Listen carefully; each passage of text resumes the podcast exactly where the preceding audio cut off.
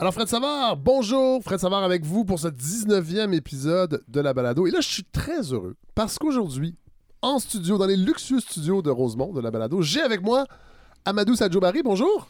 Bonjour Fred et merci pour l'accueil. C'est un plaisir de te rencontrer finalement. C'est la première fois, euh, c'est la première fois qu'on se rencontre parce qu'on vous a entendu évidemment l'an dernier. C'est la en fait c'est la première fois à la saison 4 que vous allez nous offrir euh, vos euh, réflexions, mais c'est la première fois qu'on se rencontre pour vrai. Oui, en effet, en effet, c'est la première fois, oui. Il était temps. Vous avez décidé de venir. Vous êtes en relâche. Vous êtes enseignant en relâche. Vous êtes prof au cégep de Saint-Hyacinthe en philosophie. semaine de relâche, mais qui n'est pas vraiment une semaine de relâche pour les profs. Bah oui, il y a des corrections, de préparation des futurs cours, mais, mais ça va. Alors, c'est ce qui vous permet d'être là aujourd'hui. Très heureux de vous rencontrer euh, face à face. Euh, bon, euh, avant d'y aller avec votre chronique, qui aujourd'hui, ben, vous allez nous offrir vos réflexions parce que la politique internationale, c'est ce qui vous intéresse, entre autres, ici à la balado. L'an dernier, vous, avez fait quelques chroniques. Et là, évidemment, avec le, conflit, l'invasion de la Russie en Ukraine, vous m'avez proposé euh, vos réflexions. Mais avant ça, je veux quand même euh, revenir sur un, petit quelque chose parce qu'il y a des auditeurs et des auditrices qui m'ont écrit. La, semaine dernière, j'ai parlé de l'ambiance collective par rapport à ce conflit et euh, du côté inédit. Il y avait des gens qui disaient on n'a jamais vu ça depuis la Deuxième Guerre mondiale. puis moi, j'étais comme ah, il y a eu quand même l'invasion de, de, l'Irak au Koweït. Il y a eu après ça l'invasion américaine. Il y a eu le Kosovo. Il y a quand même eu. C'est pas, c'est pas la première fois, à mon avis, que on vit ça depuis la Deuxième Guerre mondiale. Puis là, il y a des gens qui m'ont écrit, bon, effectivement, puis moi, ça me dérange aussi ce deux poids, deux mesures de notre rapport aux victimes de mhm. cette invasion. Et je l'ai noté aussi. Euh, là, il y a des textes qui sont sortis depuis. Émilie Nicolas, dans Le Devoir, entre autres, on a fait une chronique, Fabriceville. Euh, et là, il y a Troula Dimonis, qui est une euh, chroniqueuse montréalaise, anglo-montréalaise, qui a fait un texte dans, dans Cult, qui est un magazine en ligne pour elle aussi exprimer son malaise. C'est pour ça que je suis content, c'était pas prévu que vous soyez là, euh, Amadou. Euh, qui disait il y a quand même un deux poids, deux mesures. Euh, et là, elle donne des exemples qui sont quand même assez troublants. Entre autres, un juge en chef ukrainien qui disait que ce qui lui faisait le plus mal et ce qui, est très, ce qui, ce qui le rendait très émotif, c'était de voir des Européens avec les yeux bleus et les cheveux blonds se faire tuer. Euh, il y a le, ministre, le premier ministre euh, bulgare, Kirill Petkov, qui a dit que ce n'étaient pas des réfugiés, euh, c'était des gens, en fait, qui... en fait, contrairement à d'habitude, ce ne sont pas des réfugiés avec un passé trouble, une identité trouble. Les victimes de ce conflit, ce sont des gens comme nous. puis il disait même, habituellement, on a affaire à des réfugiés qui sont parfois des terroristes. Il y a Jean, Jean-Louis Bourlange, qui est, le, euh, qui est sur le, le, secrétariat des Affaires extérieures euh, en France, qui disait euh, ce sera une immigration de grande qualité, ce sont des intellectuels et, les pays européens pourraient prendre avantage d'accueillir ces populations-là. et là, ça m'a fait penser à Rémi Trudel, chroniqueur au 15-18, Rémi Trudel, ancien ministre du Parti québécois, qui, qui tenait un peu les mêmes propos et j'ai isolé quelques extraits, je vais vous les faire entendre, mais je veux, je veux, je veux avoir votre réaction, Amadou. Ah, allons-y avec le premier extrait. Et dans ce contexte-là, euh, euh, on s'intéresse aussi à est-ce que, par exemple, chez nous, euh, en Amérique du Nord, au Canada, au Québec, est-ce qu'il y a des lieux où on peut imaginer qu'il y aurait de l'accueil pour ces personnes qui sont en quelque sorte dans notre communauté internationale. Je reviendrai tantôt sur, la, mhm. sur la définition. Bon, on va la voir tantôt. C'est quand même étonnant comme propos mhm. de, dans le fond, de faire cette, cette démarcation. J'envoie il va y avoir deux autres extraits, Amadou. Après ça, je vais vous entendre. D'autant que la communauté ukrainienne ben au Canada est bien établie. Elle est déjà bien établie. Elle mhm. est aussi en harmonie avec les valeurs québécoises. Mhm. Eh, bon, là, ça se précise, la définition. Euh, ces fameuses valeurs ne euh, sont, pas, sont pas toujours claires, mais il paraît que les Ukrainiens euh, auraient les mêmes valeurs que nous. Et là, j'y vais du troisième extrait. Après ça, je vais vers vous, Amadou Sadjobari parce qu'il y a aussi, il y a, des éléments, il y a, je dirais, des atomes crochus mhm. entre, entre cette collectivité, entre cette nationalité ukrainienne, euh, au plan culturel, puis ce qui compte aussi au plan religieux. Ce sont des catholiques orthodoxes. Mhm. Est-ce que la religion est, est, un facteur qui fait en sorte que l'intégration est déterminante? C'est un facteur facilitant au niveau de la culture. Aïe, aïe, aïe, aïe, aïe. Euh, qu'est-ce que ça vous inspire, vous qui euh, n'êtes pas ukrainien? Pas tout. et pas né au Québec, je crois? non, non, je connais Euh, Québec. vous hein. êtes, euh, J'ai grandi ici. je connais Québec. ouais, ouais, voilà. Alors, qu'est-ce que ça vous, qu'est-ce que ça vous dit tout ça? Écoutez, moi je pense que au-delà d'abord de, de tous ces, euh, toutes ces discussions sur la, sur la deux poids deux mesures, Ouais. dont effectivement aujourd'hui les politiques d'immigration que, que met en place le fédéral invitent à questionner, parce Ouais. que nous avions tout récemment encore le cas des réfugiés afghans, Oui. le cas des réfugiés syriens, et même dans le cas d'Haïti, bien qu'il y a eu dans ce cas-là un traitement spécial, mais en tout cas, on voit quand même qu'il y a une différence dans la manière d'aborder la question de l'accueil des réfugiés par rapport à, à l'actuel- à l'actualité euh, qui est le cas des Ce- Ukrainiens. cela dit, Mais par- on a accueilli des réfugiés syriens. Définitivement, définitivement. Euh, Peut-être pas assez, là, c'est pas ça le débat. c'est pas ça le. dé- ouais, Mais il y a quand même, moi, ça, me, ça me trouble. Premièrement, puis je veux juste corriger, Ré- Rémi Trudel, euh, ce ne sont pas des catholiques orthodoxes, mais bien des chrétiens orthodoxes. C'est ça. Parce, ça, que, fait, bon. fait. et, et- et est-ce qu'on préfère un catholique anti-avortement ou un musulman urbain non pratiquant? La question se pose parce qu'on dirait que ça- ça- ces gens-là s'intégreraient naturellement, ce qui est plus, plus complexe. C'est toute, c'est, toute la, la, la contradiction des êtres humains que nous sommes hein, Oui. sur le plan philosophique entre l'adhésion au principe et euh, euh, euh, l'application de ce principe-là dans la réalité, ou en tout cas la règle qu'on peut déduire de ce principe, parce qu'il y a une différence entre des principes et des règles. Oui. Le principe, par exemple, du respect de l'humanité, qu'on, soit ukrainien, afghan ou syrien. Je veux dire, l'invasion d'un pays est une violation du droit international, quelle que soit la puissance qu'il fait. Nous avions été ceux qui ont, enfin, qui ont dénoncé les États-Unis en 2004, Ouais. même l'intervention aussi de l'OTAN en Libye euh, sous la commande ici de Nicolas Sarkozy, qui a torpillé le principe de responsabilité de protéger. Bien que Kadhafi était un tyran, au nom du principe, nous l'avions con- et beaucoup d'ailleurs l'ont condamné. Donc ici, il faut sortir, je pense, de la logique victimaire, en tout cas du, de cette concurrence des mémoires où on dit, bah, Ouais. ah ben là, c'est parce que c'est la Russie. Non, c'est pas parce que c'est la Russie, c'est au nom du principe que beaucoup condamnent l'invasion Oui. euh, de la Russie Oui. en Ukraine. Oui. Par ailleurs, il est vrai que euh, on constate quand même que au-delà du principe, il y a aussi euh, un parti pris de ce que Poutine lui-même a appelé le camp occidental Oui. et qu'on observe aujourd'hui à travers l'Europe, vraiment une mobilisation historique, Oui. historique Oui. à l'endroit des réfugiés ukrainiens. Alors, on entend des arguments en France, ici aussi au Québec, sur le plan culturel. Évidemment qu'on peut, d'un point de vue logique, comprendre l'attitude ou des affirmations qui disent il y a une proximité culturelle, Oui. il y a des airs, c'est plus facile de les intégrer. Sur le plan politique, sur le plan politique, là on est plus sur le plan des principes, on Ouais. peut le comprendre. Mais est-ce qu'on le justifie? J'estime que non. Ouais. Parce que la- le secours humanitaire, l'aide humanitaire ne doit pas dépendre simplement euh, de l'appartenance Ouais, à une personne, ou en tout cas de son inscription dans des aires culturelles qui sont différentes des aires occidentales. Et moi, ça fait longtemps d'ailleurs dans ces débats sur l'immigration où j'explique que, évidemment, que le problème de l'immigration, ce n'est pas les Français ou les Ukrainiens qui posent problème. Ce sont des personnes qui viennent des, euh, euh, des parties non occidentales du monde qui Oui. posent problème. Elles posent problème non pas parce qu'elles sont des êtres humains, elles posent problème parce qu'elles présentent des faits culturels, des manières d'agir et de faire qui ne s'accordent pas aux yeux de certains euh, avec la culture occidentale. Donc c'est là un débat qu'il faut avoir sur le plan politique. Et c'est dommage de voir quand même, euh, justement, alors qu'on on attendait des réfugiés afghans, c'est dommage quand même de voir en jeu que le fédéral est- en fait, se place sur des, des, des opportunités, en tout cas, des, des politiques qui risquent de ramener au devant de la scène ces discriminations ou en tout cas ces dépôts de mesures. Mais je pense qu'il faut distinguer quand même le principe de son application sur la réalité. Oui, oui, voilà. Et, et- et je peux comprendre que naturellement, on a des inclinaisons. Que des gens aient des inclinaisons ou une empathie vers des gens partageant Oui. une culture. Mais je pense qu'il faut vraiment. Je dirais peut-être pas combattre ça, je pense pas que c'est le bon mot, mais il faut. faut- il, y a, il y a des pièges, Ouais, vraiment. ouais, ouais. là-dedans. Parce que, euh, comme je disais, c'est pas parce que ce sont.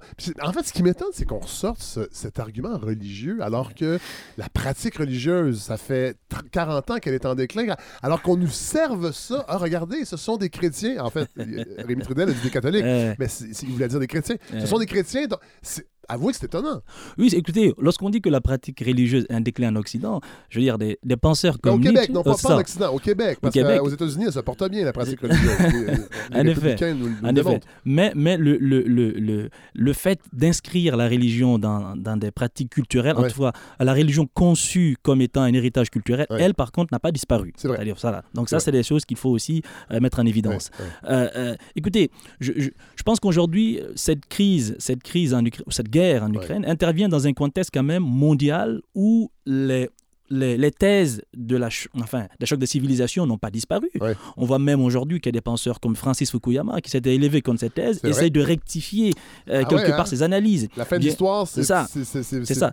Bien que par ailleurs, moi je pense que Francis Fukuyama, euh, l'histoire ou l'actualité lui- lui donne raison, parce que lorsqu'on voit les révolutions dans le monde arabe, lorsqu'on voit les aspirations à la liberté, à la démocratie, Ouais. à l'égalité, même encore des peuples en Ukraine qui aspirent Ouais. à un modèle démocratique et libéral, je pense quand même que là, euh, la fin de l'histoire n'est pas peut-être une, une illusion et que Francis Fukuyama a peut-être lui-même fait une erreur de, dans son dernier livre Identity, de se rectifier.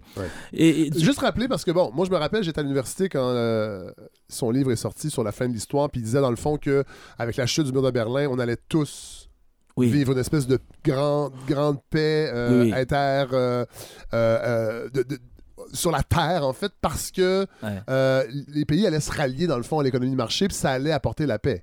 Euh, c'est un peu ça, à, à grand- à très grand trait, c'est c'est effet, son idée. En effet, il s'est 90. basé sur une lecture de l'histoire un peu inspirée de Hegel. C'est-à-dire, c'est- c'est la raison en marche. Donc, Ouais. c'est la liberté, l'égalité en marche. Il y, a, Ouais. il, y a, il y a dans l'histoire de la pensée occidentale depuis la modernité, quand même, il faut le dire, une conception, en tout cas du point de vue rationaliste, une conception optimiste de l'histoire. Oui. Même les guerres et les violences ont été conçues par des penseurs comme Kant ou Hegel comme Ouais. étant de la ruse. C'est-à-dire que la, la raison euh, euh, ruserait contre l'homme pour l'amener à plus de progrès, à plus d'espérance, en tout cas réaliser son, son, son être humain conçu comme étant un être libre et digne. Ouais. Donc ça, c'est une philosophie de l'histoire conçue sur des bases rationalistes. Ouais. Elle, elle demeure encore en Occident. Mais euh, je pense que l'erreur après la chute du Berlin, c'est de c'est d'avoir cru que les États-nations vont disparaître.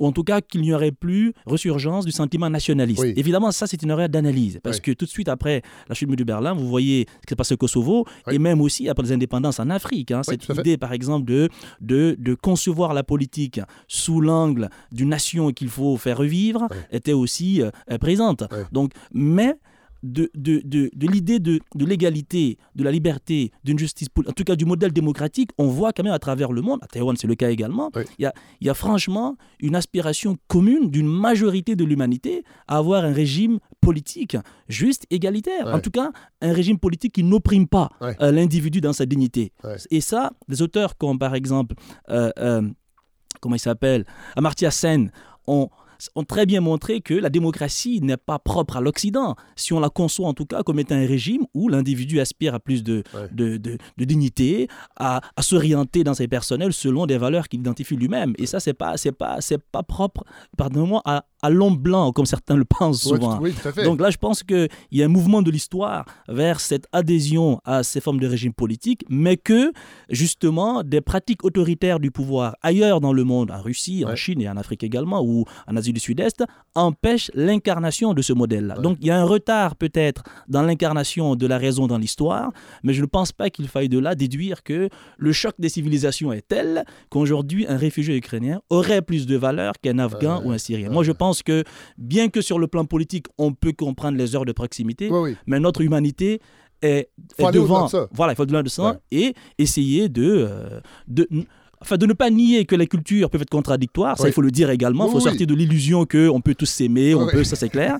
mais sur le plan politique, je pense qu'on peut faire mieux, justement en termes de rapprochement, en termes de dialogue, en termes surtout de, de, si vous voulez, de, de création de passerelles, de ponts, Ouais. euh, parce que nous sommes tous, comme le rappelle le philosophe Achille Bembe, nous sommes tous des passants. C'est-à-dire que moi, je suis d'origine africaine, mais traversée par la culture occidentale, la culture arabo-musulmane, Ouais. qui travaille en moi. Donc, comment créer Et des vous passerelles enseignez à Saint-Hyacinthe, Évidemment. ma ville natale. La ville, ah c'est ça. Ce, qui, ce qui- ce qui impacte énormément un être humain. Et rappelez, Fred, aussi qu'en Ukraine, quand même, en Pologne, on voit des phénomènes assez ahurissants où des personnes de couleur noire se font débarquer des trains parce qu'elles sont noires. Oui. Alors là, vraiment, Jeune Afrique a, documenté, c'est, Ouais. je, je trouve ça absolument inacceptable, fait. injustifiable. Ouais. Et, euh, et les traiter, comme certains le font en France, comme étant des profiteurs de guerre. Ah ouais. Euh, et ce ne serait pas les bons. euh, L'Africain serait toujours une personne qui se faufile derrière des causes pour rentrer en Europe. Je pense absolument, euh, euh, si vous voulez, c'est immonde et déshumanisant. Il fait. montre toujours qu'il y a des individus par leur couleur de peau qui demeurent toujours vulnérables, Ouais. quelles que soient les circonstances. Je fait. pense qu'aujourd'hui, notre monde doit voir plus, doit viser plus et viser à une intégration, non pas de toute l'humanité, mais en tout cas à essayer, par-delà les divergences et Ouais. les contradictions culturelles, de créer des espaces de rapprochement, des aires où on peut discuter, partager, malgré les contradictions et divergences. Mon Dieu, que ça fait du bien. Amadou Sadjo Barry d'avoir de la philosophie dans cette balado. Je suis très heureux de vous rencontrer pour vrai. J'espère que ça paraît euh, dans les oreilles des auditeurs et des auditrices. Bon, là, euh, vous nous avez préparé une chronique. Parce que vous êtes euh, passionné par l'actualité internationale. Et là, ce conflit-là, j'imagine, euh, a des réverbérations vraiment intéressantes pour le prof de, philopho- le, le prof de philosophie en vous. Oui, mais surtout aussi euh, l'étudiant que j'étais, qui a Oui. travaillé quand même sur l'éthique des relations internationales. Ah donc, oui. donc voilà, j'ai fait Ah une oui. thèse de doctorat. Ah c'est pas, qu'une passion, c'est un sujet qui, qui m'intéresse énormément parce que je pense que beaucoup de catastrophes euh, qui ont paralysé notre humanité, notre devenir commun, Oui. sont liées justement à des crises au niveau international, un bouleversement du système mondial. Ça, je pense que Oui. euh, on peut aussi le dire. Mais en tout cas, Fred, je pense que, euh, je veux dire, beaucoup d'entre nous ne, ne croyons plus qu'une fois encore que qu'une guerre était possible hein, sur notre planète. Ouais. Bien qu'une fois encore, il y a des guerres interétatiques. Je pense ici Oui. à l'Éthiopie qui est en train d'être marginalisée parce que c'est en Ukraine. Ouais. Il y a eu des guerres, comme tu l'as rappelé Yémen. au début, c'est ça, au Yémen, au Balkan. Donc il y a eu des, en fait, il y a des conflits euh, dus au phénomène euh, djihadiste hein, qui utilise un mode opératoire qui est le terrorisme, au Sahel actuellement en Afrique. Et il y a des tensions dans le monde, Fred. Ouais. Mais je ne pensais pas, en tout cas, pour ma génération, je pense pour la... Pour la, Oui, oui. pour la- Attention, aussi, pour la mienne. ça, oui. ça, Oui. ça. J'ai pas connu la Deuxième Guerre mondiale. C'est ça, moi aussi, moi aussi dans les livres qu'on Ouais. vous a lu.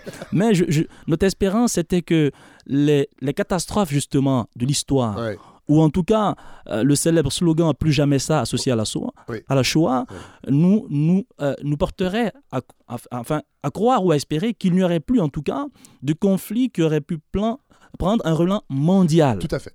Donc là, le 23 février 2022, nous nous réveillons avec un, douce- un discours va-t-en-guerre de Vladimir Poutine, un discours qui, ah, ah, qui, pour ma part, sera historique parce que Poutine, dans un élan de ressentiment, même il faut le voir, hein, lorsqu'il parlait, les respirations qui s'entrecoupaient, le- le- la force, l'intonation, vraiment c'est un discours historique et décisif où, où Poutine ressasse euh, euh, l'humiliation qui, selon lui, aurait connu l'URSS par Ouais. la faiblesse, dit-il, des acteurs politiques, donc déclare vraiment une guerre, Ouais.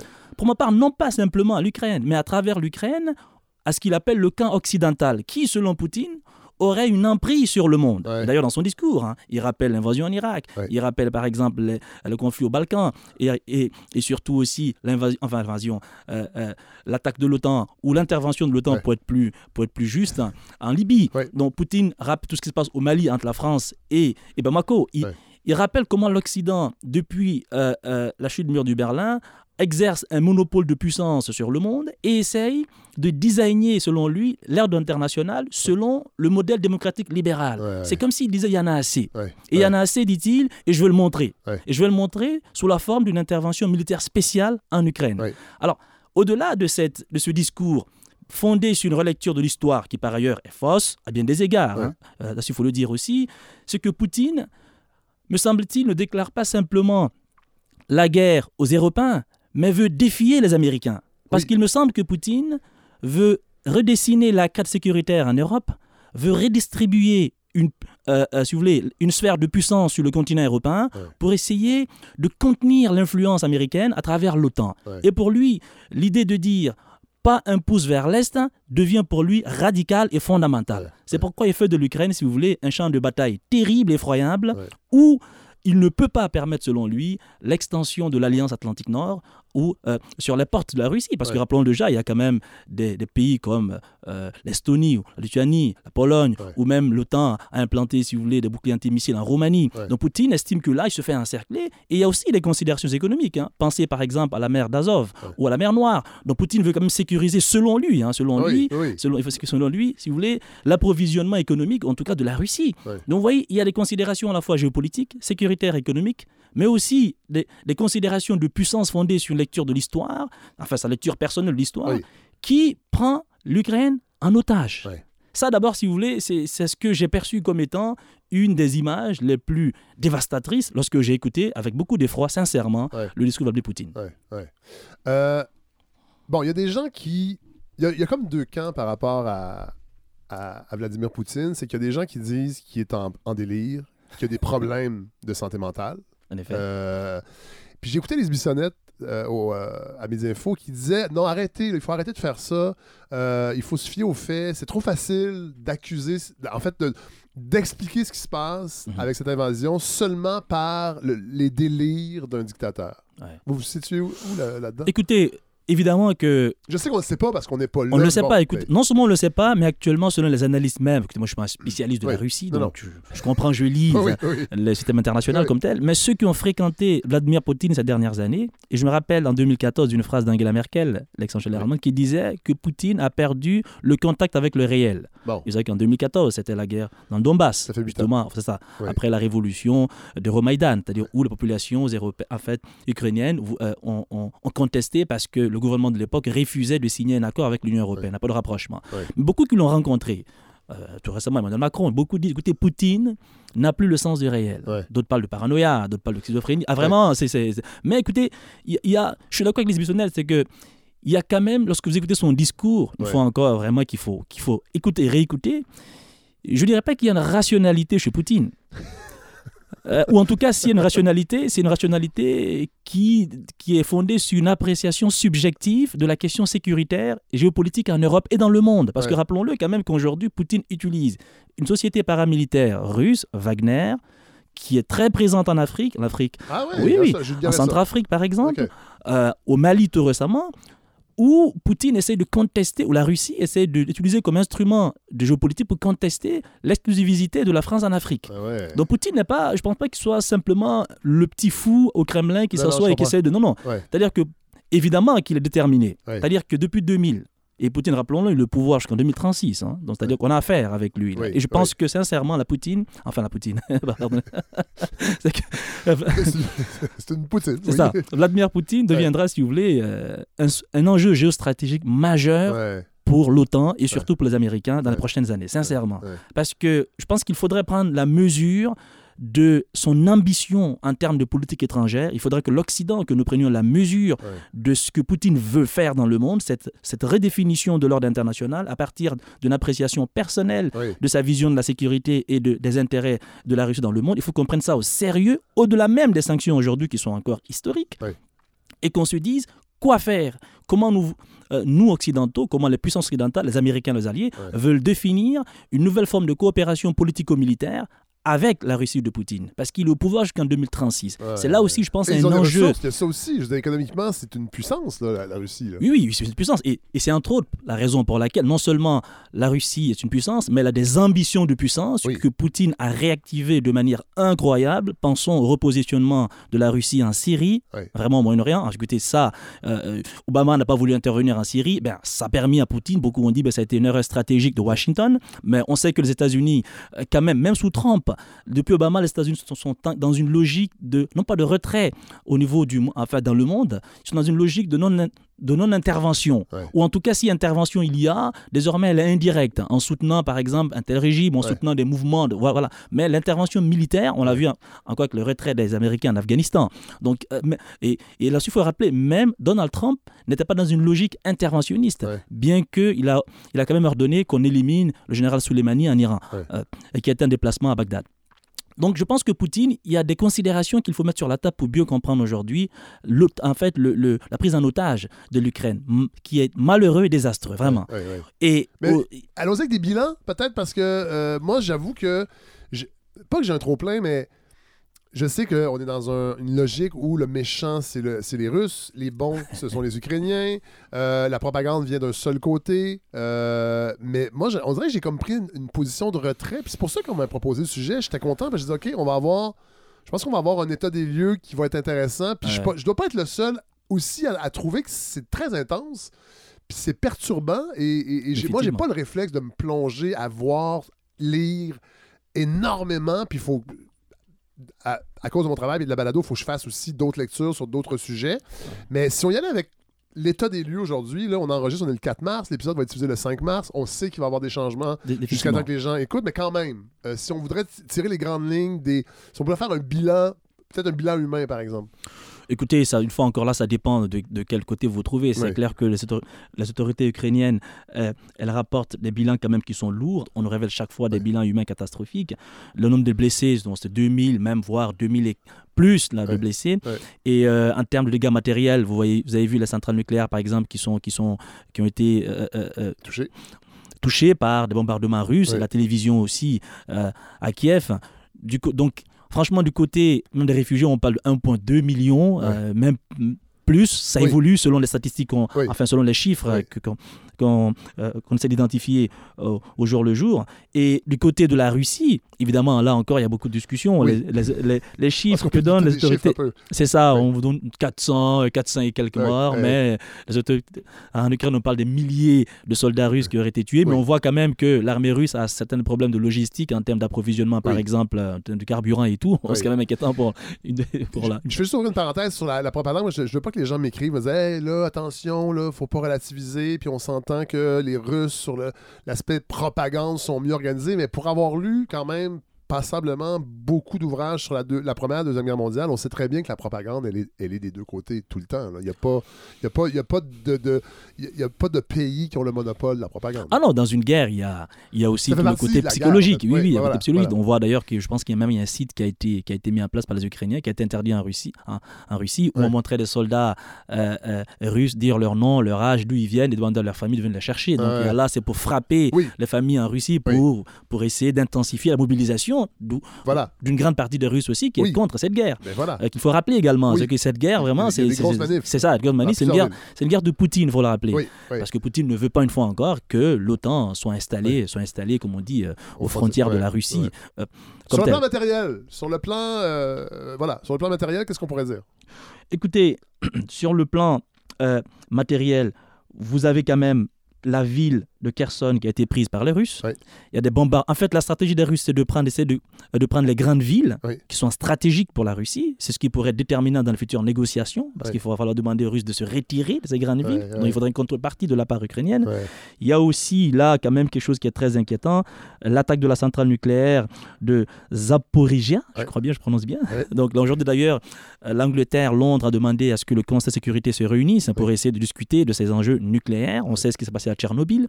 Donc vous voyez, il y a, tous ces... En fait, il y a, il y a une succession de...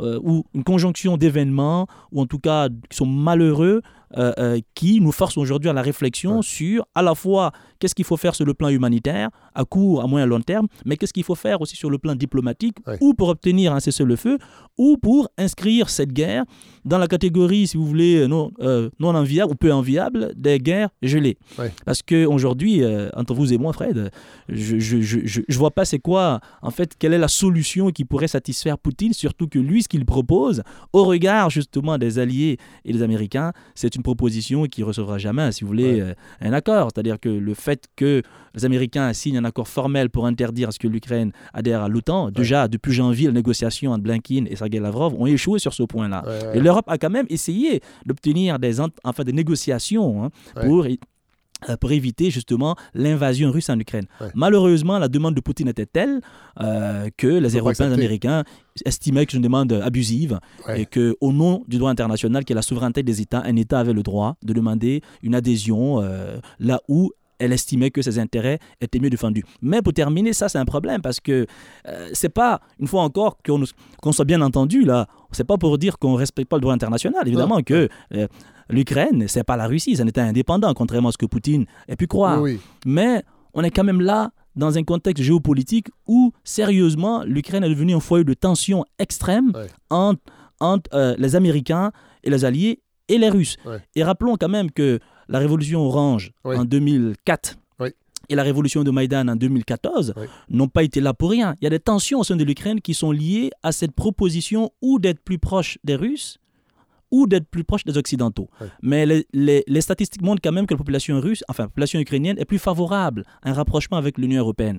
Mais euh, depuis 2014, avec la révolution justement que d'autres appellent la révolution Maïdan, ou en tout cas, on a vu une, une protestation contre le gouvernement qui refusait de signer un accord qui rapprochait l'Ukraine à, à l'Europe, et de l'autre côté, dans le Donbass, des contre-manifestations. Ouais. Donc, qui a permis à ce que Ouais. Poutine puisse annexer la Crimée, et là, décidément, se dire, écoute, il faut que je mette les bouchées doubles pour éviter qu'on me plante à la gorge Ouais. un bouclier antimissile, ou en tout cas que l'OTAN puisse avoir une armada sur mes frontières, alors que déjà, il y a des pays euh, comme la Norvège, en tout cas frontaliers à la Russie, qui sont déjà dans l'alliance. Évidemment que au niveau international, on condamne ce geste. Ce n'est pas à Poutine de dire un pays quoi faire. Ouais. Mais malheureusement, nous sommes dans un monde, Fred, où le système international est fragile, Ouais. conflictuel hégémonique et les petits pays, malheureusement, en pâtissent. C'est le cas en Afrique où des guerres souvent sont, lues au, enfin, sont dues aux luttes hégémoniques entre les grandes puissances, surtout dans, les années 90, où on soutenait des, des, dictatures sanguinaires vraiment au profit du communisme, ou en tout cas de la démo, au nom du capitalisme occidental ou de la démocratie.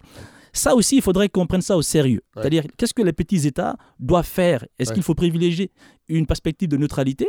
C'est ce que Poutine visiblement semble demander que l'Ukraine soit une zone neutre. Euh, mais au regard des ambitions populaires qui veulent un modèle démocratique, un modèle européen, euh, comment donc le système international peut euh, répondre à cette contradiction? D'ailleurs, peut-il le faire? Est-ce qu'il faut simplement justifier la demande des Ukrainiens sur la base de l'international? Ou peut-être faudrait aussi qu'on se rende compte qu'il y a des grandes puissances qui ont des ambitions de domination qui ne respecteront pas. Qui ne respecteront jamais. Et, je ne pense pas que justement c'est au nom du droit international que Poutine va lever sa botte sur l'Ukraine. Là, ça ne va pas, se faire des illusions. Et quelle que soit l'issue de cette guerre, qu'elle soit diplomatique ou militaire, je vois mal comment, à court et à long terme, je veux dire, on peut activer la demande d'adhésion, en tout cas, euh, de l'Ukraine à l'OTAN. Et même, même le rapprochement avec l'Europe semble compliqué. Et le pire, ce qui est malheureux, Fred, c'est que Poutine risque d'obtenir par la voie de la guerre euh, ce qu'il ce qu'il veut ou ce qu'il demande. Ça serait dommage. Mais je ne pense pas que la Russie puisse sortir indemne de cette guerre. Je pense que Poutine peut-être ah est en train de... Oh oui, moi je pense pas. Je pense pas que Poutine va sortir, en fait, va sortir, euh, si vous voulez, euh, le grand vainqueur ou en tout cas renforcé. surtout que sur le plan économique, on voit clairement que la Russie, le rouble, s'enfonce considérablement. Est-ce que... Bon, moi j'ai connu la guerre froide. Euh, j'ai pas connu la Deuxième Guerre mondiale, mais j'ai connu la guerre froide. Euh, est-ce qu'on pourrait assister à un nouvel axe de guerre froide entre l'Europe, les États-Unis, les Amériques et euh, la Russie, la Chine et l'Iran, par exemple, une espèce de... tu sais, je lisais des, choses cette semaine où on semblait dire qu'il y avait une alliance qui se formait sur l'énergie, en fait, sur l'approvisionnement, mhm. pour, dans le fond, bypasser euh, le circuit habituel des hmm. pays européens et, des États-Unis. là encore, il y a trois choses à, relever. C'est que lorsqu'on voit actuellement le, positionnement de la Chine, qui est quand même révélateur, révélateur aussi de la manière dont la Chine essaye euh, de promouvoir son influence dans le monde et surtout de conserver ses alliances, même avec l'Europe. On voit quand même que, et ça, ça a été, c'est, étonnant, lors du vote à l'Assemblée nationale pour sanctionner, enfin, pour demander à la Russie de se retirer de l'Ukraine et donc euh, sanctionner ou condamner l'invasion russe euh, de l'Ukraine, la Chine s'est quand même abstenue de voter. Dans la situation chinoise. Donc euh, là, quand même, c'est révélateur parce que sur le plan économique, euh, je veux dire, il y a, je ne sais pas les chiffres, mais je pense que la, Chine-Pékin a, a, plus de, de relations commerciales avec l'Europe que, la, Russie que la Russie, avec en tout cas le continental que la Russie. Donc les Chinois ne vont pas tout de suite essayer d'être de, de, dans une position de défense radicale avec, avec la Russie et se mettre à dos complètement les Européens, surtout qu'aujourd'hui, avec le grand projet de la route de la soie, souvenez-vous, un grand projet de la qui, qui vise l'Europe, mais surtout l'Afrique aussi, vraiment, la Chine a besoin des alliés européens. Donc même pour la Russie, si vous voulez, à long terme, la Chine n'est pas forcément un ami, ça peut être aussi un rival. Il, y a, il, y a, là, si vous voulez, des rivalités de puissance qui se jouent, et Pékin est très conscient de ce qui se passe, est très conscient surtout du pouvoir ou aussi de l'ambition de puissance qu'exprime la Russie. Donc je ne pense pas que nous sommes dans une logique de la guerre froide, vraiment, bien que le mot se dit, en fait, ça se dit actuellement. Oui. On n'est pas dans le même contexte. Dans la guerre froide, en fait, de ce que je sais comme étude de la guerre froide, on savait, on, pouvait décoder certaines choses. Lorsque Poutine parle de dénazifier, par exemple, des expressions assez, assez violentes, dénazifier l'Ukraine, comme si lui-même était, était, un terme de nazification, euh, on ne comprend pas. Aujourd'hui, personne ne comprend Poutine. On dit ça, c'est un, c'est un président solitaire. Personne, il, a, il intimide même ses proches, même les oligarques russes, personne n'arrive à le parler. On a beau le sanctionner, il se dit écoutez, nous on est impuissants. Dans la guerre froide, on pouvait comprendre certains codes, certaines logiques. On prend la crise des missiles par exemple avec les États-Unis. Mais aujourd'hui, on n'est pas dans, ce, dans cette logique-là. Bien que la Russie veut s'imposer aussi comme, enfin veut retrouver ou se retrouver comme un pôle de puissance à part entière dans le monde. Parce que selon Poutine, il y a un pôle de puissance qui est le camp occidental et euh, aujourd'hui euh, une puissance qu'elle avait. Oui. Lors de la dernière guerre Mais le risque avec ça, c'est aujourd'hui parce que l'adhésion populaire en, en Ukraine par rapport à la Russie n'est pas du tout massive, il faut le dire également. Hein. Euh, L'Ukraine, c'est 40 millions, si je crois, de population. Et même si aujourd'hui on renversait Zelensky, le risque d'une guérilla en Ukraine est pour moi très. Enfin, je vais évidente, mais en tout cas, elle est réelle. Elle est réelle. Donc les Russes ne vont pas s'installer à Kiev euh, de manière, enfin, avec des roses. Hein. C'est pas comme enfin encore, je, je- nous avons condamné tous l'invasion de l'Irak Américains, mais Oui. Saddam Hussein était un mal aimé. Oui. Il était Oui, haï. voilà, voilà, voilà. Et Kadhafi, c'était pareil. Donc que les Russes ne pensent pas qu'ils vont débarquer à Kiev avec, euh, avec des applaudissements. Oui, mais non. Donc c'est pourquoi je vous dis que Poutine s'est s'est enfermé dans une logique solitaire, dans une logique où certaines, au niveau géopolitique, on peut le comprendre, c'est-à-dire que essayer de sécuriser les approvisionnements de la, de la Russie, la lutte sécuritaire. Les Américains, je pense que vont réfléchir à deux, trois fois si Ouais. jamais les Russes viennent installer un dispositif militaire au Mexique ou au Cuba. Oui. Je pense que quand même, il faut, sur le plan géopolitique, questionner ça. Mais pour rien au monde, on peut justifier une invasion euh, d'un pays par un autre. Ouais. Mais je, je pense que nous sommes rendus à ces niveaux de compréhension d'analyse où justement, peut-être, il y a trop d'émotions dans l'air Ouais. et que plus tard, il faudrait que vraiment, on se met à la table avec les Russes. Avec les puissances occidentales, les superpuissances. Ouais. Parce qu'il faut le dire, Fred, les superpuissances, c'est des puissances qui ont la capacité de, si vous voulez, de bouleverser le monde. Ouais. D'où le terme de superpuissance. Ouais. Ils ont la capacité d'ouvrir une brèche dans notre humanité et de la réorienter. Aujourd'hui, on le voit clairement que depuis 1945, jamais les acquis en termes de sécurité mondiale n'ont été remis en question. Et ça, c'est pas par l'action des Russes. Les Américains ont l'équivalent de la puissance, ou voire même plus. Les Chinois ambitionnent également cette puissance aujourd'hui. Ouais. Euh, D'où la route de la soie, par exemple. Ouais. Donc, est-ce que nous allons être pris, en tout cas, je pas nous, peut-être les petits États, euh, quel est notre destin, quel est notre avenir? Et ce qui est frappant, pour aller plus loin, on voit quand même que l'invasion russe de l'Ukraine est en train de remodifier même les cartes sur le plan des défenses, sur le plan, par exemple, militaire, de l'investissement dans l'industrie militaire. L'Allemagne, aujourd'hui, est en train de, de réactiver le dossier. Ouais. La Suède, même, la, même Israël, ou en tout cas euh, des pays comme la Suisse, qui, a- qui avaient des positions de neutralité dans les conflits, sont ouais. en train de écoutez, oups, qu'est-ce qu'on fait? Est-ce Ouais, que nous, petits pays, qu'est-ce qu'on fait? Parce que là, euh, les, euh, les superpuissances ne veulent pas. L'Occident ne veut pas de guerre. Ouais. Ça, c'est une, c'est une chose. Enfin, je ne sais pas si c'est une bonne chose parce qu'on est dans un, on est dans une guerre quand même. Mais quand même, il faut, il faut voir que la logique, En fait, il va falloir réévaluer cette position-là si les choses s'enveniment. définitivement. Mais je- je- ce qui est quand même, je dirais entre guillemets satisfaisant, on voit quand même. Et là, c'est pas une prise de position dans le camp occidental seulement, hein, bien que je, enfin, je- que je condamne fermement vraiment cette, euh, cette invasion barbare Oui. des Russes en Ukraine. Mais on voit que l'Occident, j'ai l'impression que l'Occident est passé dans un autre logiciel, là, Fred. On ne veut pas de la guerre. Non. On ne veut pas de la guerre. Parce que là, si vous voulez, les Américains et leurs alliés sont quand même une puissance nucléaire, là. Tout à fait. Je veux dire, mais on ne veut pas s'engager dans un conflit mondial. Mais j'ai l'impression que Poutine n'est pas dans cette logique, au nom des questions sécuritaires qui dépendent de, ce- de ce- de ce ce regard subjectif. Donc, si vous voulez, c'est un point sur lequel on peut satisfaire en disant, écoutez, on peut donc jouer sur le terrain que les démocraties occidentales sont dans un autre monde, dans une autre logique, plus pacifique, une culture plus démocratique. Comment alors essayer, sans l'imposer ailleurs, de créer des espaces de négociation entre, entre les grandes puissances que la Russie et, et, et la Chine pour stabiliser notre monde et surtout ne pas prendre en otage les petits pays comme l'Ukraine. Ouais, voilà. Ben, Ama- Amadou Sadjobari, c'était passionnant, vraiment. Euh, je suis content de vous retrouver. Euh, on parle pas beaucoup de politique internationale à la balado. C'est votre mandat. Et on va se reparler très bientôt. Certainement. Merci beaucoup, Au revoir.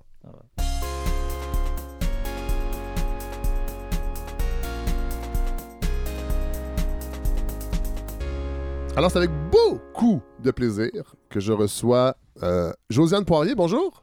Bonjour. Vous êtes historienne de l'art? Oui. Vous êtes commissaire? Aussi. Pour les gens, euh, ça, c'est la façon que l'animateur euh, fait pour euh, avoir l'air pas trop trop nono. Pour les gens qui savent pas c'est quoi un commissaire ou une commissaire, qu'est-ce que ça fait dans la vie? La commissaire va accompagner les artistes dans leur projet d'exposition, Ouais, souvent. ouais. Donc, ça consiste à la fois à réfléchir à la mise en espace Ouais. du projet, mais ça peut également être des interventions au préalable pendant le processus de création, faire le, le choix des pièces qui vont être présentées, élaborer un discours autour des pièces. Si c'est une exposition collective, mais là, c'est de choisir des artistes qui vont euh, avoir une résonance autour d'un même thème. Euh, donc, voilà, c'est toutes ces décisions-là, beaucoup de, de mise en exposition. Et, et vous êtes chargé de cours également, Oui. à l'UQAM et à l'UDM, oui. à l'Université de Montréal. Et vous avez surtout, pour les besoins de la balado, publié il y a pas très longtemps, euh, à la fin de l'automne. Euh, publié le 10 février. Ah, 10 février, mon Dieu, OK. Vraiment pas Ah, longtemps. que j'ai lu assez vite quand même. Mhm. Euh, Montréal fantasmagorique, ça fait euh, ou la, avec le sous-titre ou la part d'ombre des animations lumineuses urbaines. J'en ai parlé, ça fait trois semaines que j'en parle dans la balado. Je suis bien bien hâte parce que c'est un des les essais les plus surprenants qui m'a été donné de lire dans les dernières années. Vraiment une réflexion. euh, en fait, comprendre ce qui s'exprime derrière ces projets d'illumination monumentale. C'est un peu ça, Absolument. entre autres. Ouais. Euh, le déclic pour écrire un livre comme ça. Il vient d'où? Alors, euh, je suis fascinée par le déploiement du quartier des spectacles Mhm. depuis les tout débuts. Ouais. Euh, déjà quand j'étais au baccalauréat en histoire de l'art et ensuite j'ai fait une maîtrise en études urbaines Ouais. et à ce moment-là, j'ai travaillé sur le quartier des spectacles. Ouais. Pas spécifiquement sur sa mise en lumière. À l'époque, je m'intéressais à la perception des artistes montréalais du quartier des spectacles. Oui. Mais euh, le fait est que j'allais marcher régulièrement dans, dans- sur ce territoire, que, que je l'observais. Puis, vers les années 2010-2011, il a commencé à avoir toutes ces euh, projections vidéo monumentales. Ouais. Le plan lumière était déjà déployé depuis quelques années. Euh, J'ai beaucoup d'amis dans le monde des arts euh, numériques, médiatiques. Donc, on en parlait énormément. Puis, euh, ça me questionnait que- qu'est-ce que ça change de notre ex- expérience de la ville? Qu'est-ce que ça veut dire d'éclairer tout ça? Euh, donc, euh, voilà, j'ai pas tout de suite euh, enclenché dans des Non. recherches plus précises, mais, mais, la- mais la- la- la- le, déclic de la réflexion est venu de là. exactement. Ouais. Parce que votre, votre livre, évidemment, il y a beaucoup. Euh, on parle beaucoup du quartier des spectacles, de ce qui se cache derrière, mais il y a aussi toute une réflexion sur la lumière. Moi, c'est ça qui m'a. Évidemment, tout ce qui concerne le quartier des spectacles, c'est vraiment passionnant. De toute façon, on va en parler tantôt, mais euh, euh, toute cette réflexion sur la lumière qu'on fait jamais, en fait, parce qu'on a l'impression qu'éclairer une ville, c'est comme un peu naturel. Évidemment, l'éclairage est artificiel, mais ça va de soi, alors que c'est pas ça du tout. Non, en effet. Puis d'ailleurs, il y a eu des gros changements dans les tendances en éclairage public Oui. euh, dans les dernières décennies. Même avant, on parlait d'éclairage public. Puis pour marquer le changement, dorénavant, souvent, on va parler davantage des lumières de la ville Ouais. ou des lumières urbaines Ouais. pour marquer ce passage d'une approche qui était d'abord plus euh, fonctionnelle, disons, au milieu du 20e siècle, Ouais. où on voulait vraiment se préoccuper des- de la sécurité des déplacements véhiculaires. Et puis là, depuis peut-être euh, la fin des années 1980, début 1990, on est davantage dans une réflexion sur l'ambiance, sur l'atmosphère. Et donc, ça, c'est pas du tout la même Ah oui, approche. ça va au-delà de ça, mais on va en parler tantôt. On va parler trop vite parce que parce que il y, a- il y a des passages aussi où c'est- strictement sur la lumière elle-même. Puis j'avais pas réalisé ça. D'ailleurs, vous dites, vous citez Roland Barthes, qui pour lui la vue, la vue est, la- est le, est le plus magique de tous les sens. Mhm. Moi, j'ai lu Marshall McLuhan, qui lui semblait dire que c'était Louis qui était la- le- le- le sens le plus magique. Euh, mais vous vous rappelez quand même que la lumière est un, phé- un phénomène physique paradoxal. Oui, Euh, c'est soit des... En fait, je n'avais jamais vu illustré comme ça. Vous dites c'est soit des particules ou des ondes.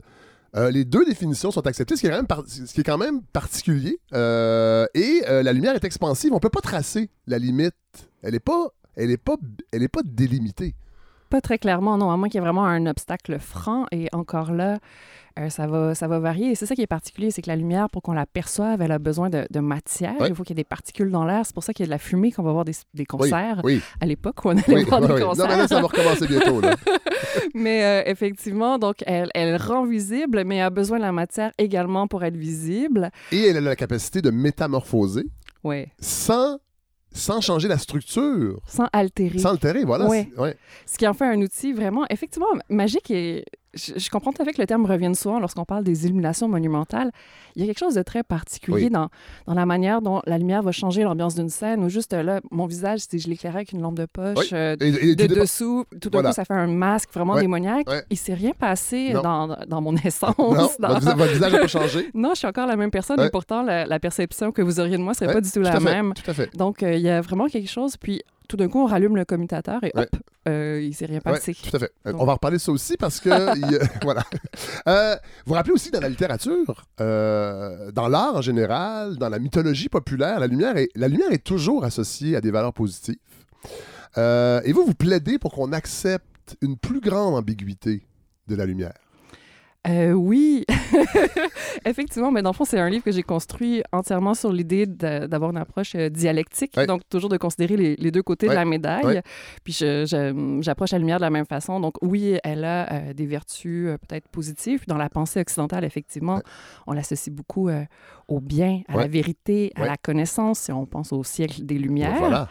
Mais un des exemples que je propose, je ne sais pas si je vais trop vite, Non, mais c'est- justement que le siècle des Lumières a également des ré- eu des répercussions très négatives. C'est un projet de colonisation qui a engendré de grandes violences. qui a été théorisé. Quand on relit des auteurs du siècle des Lumières, ils acceptent l'esclavage.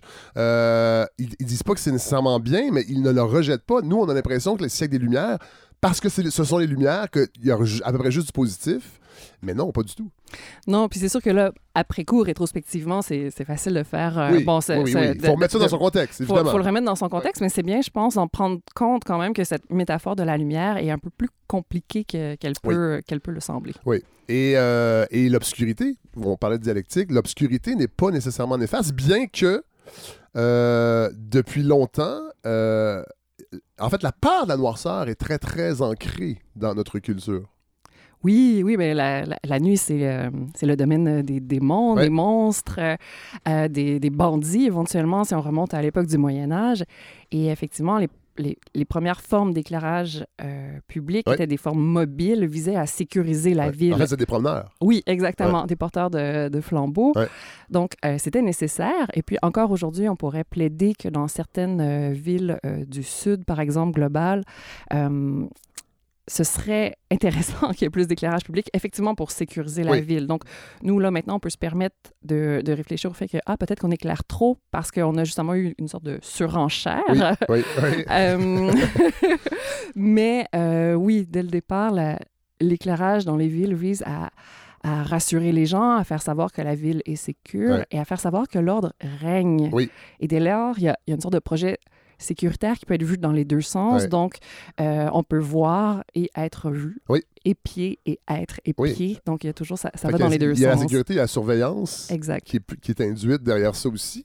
Euh, Parlons du cadre théorique, parce que vous le dites dès le début du livre, euh, vous vous servez entre autres des travaux de l'historienne euh, Rosalind Deutsch, Entre autres, oui. entre autres. Parlez-nous d'elle. Euh, Rosalind Deutsch, c'est une historienne de l'art américaine qui a beaucoup écrit sur la présence de l'art dans les espaces publics. Et qui est très importante, moi, dans mon parcours, parce que j'ai travaillé beaucoup sur l'art public, justement. Euh, mais elle s'intéressait à des dynamiques d'exclusion dans l'espace urbain. Et un de ces grands constats que, que, que, ben, que je fais mien en, en référant à elle, c'est vraiment cette idée que euh, l'esthétisation de l'espace urbain euh, va, à certaines occasions, produire de l'exclusion. Oui. Et en plus, participer à camoufler Oui, les traces oui. de cette exclusion. Oui. Et, ça, et ça aussi, on va en parler tantôt, parce que vous donnez des exemples vraiment précis euh, qui, quand on lit votre livre, nous sautent aux yeux, mais, mais, mais, mais, mais qui, dans les faits, sont plus... C'est beaucoup plus subtil que ça. Euh, et parlons aussi de... euh, là, là, là, ça attaque un gros morceau, parce que moi, j'ai vu son nom passer plusieurs fois. Euh, Walter Benjamin, Oui, qui est un... Est-ce qu'on peut dire un, un intellectuel? Je dirais pas total, mais c'est quelqu'un qui, qui a- qui a- qui a touché à beaucoup de choses. oui, c'est le moins qu'on puisse dire, absolument. Ouais. Donc, euh, bon, je vais faire une petite note biographique pour qu'on le, on le- on le situe. Il est né dans une famille juive allemande à Berlin en 1892. À la fin des années 20, début des années 30, il va faire la rencontre, là, je vais peut-être me mal prononcer, vous me corrigerez, de Max Horkheimer Très bien. et, très et bien. Théo- et Théodore Adorno. Euh, des gens qui tournaient autour de l'école de Francfort. Peut-être nous, nous rappeler qu'est-ce qu'était l'école de Francfort? C'est une école qu'on connaît vraiment pour le développement d'une pensée critique. Ouais. Euh, notamment, Adorno euh, a développé toute une pensée critique des industries culturelles. Euh, donc, euh, oui, sommairement, on les connaît vraiment pour cette Pour ça, pensée critique. ouais. Bon, avec la montée du, du nazisme, il va se réfugier à Paris en 1933. Euh, quatre jours avant l'arrivée euh, de l'armée allemande sur Paris, il va fuir en France pour éventuellement rejoindre les, Éta- les États-Unis et va développer, entre autres, là on va s'attarder à ça parce qu'on ne peut pas parler de toute son œuvre, le concept de fantasmagorie. Mhm.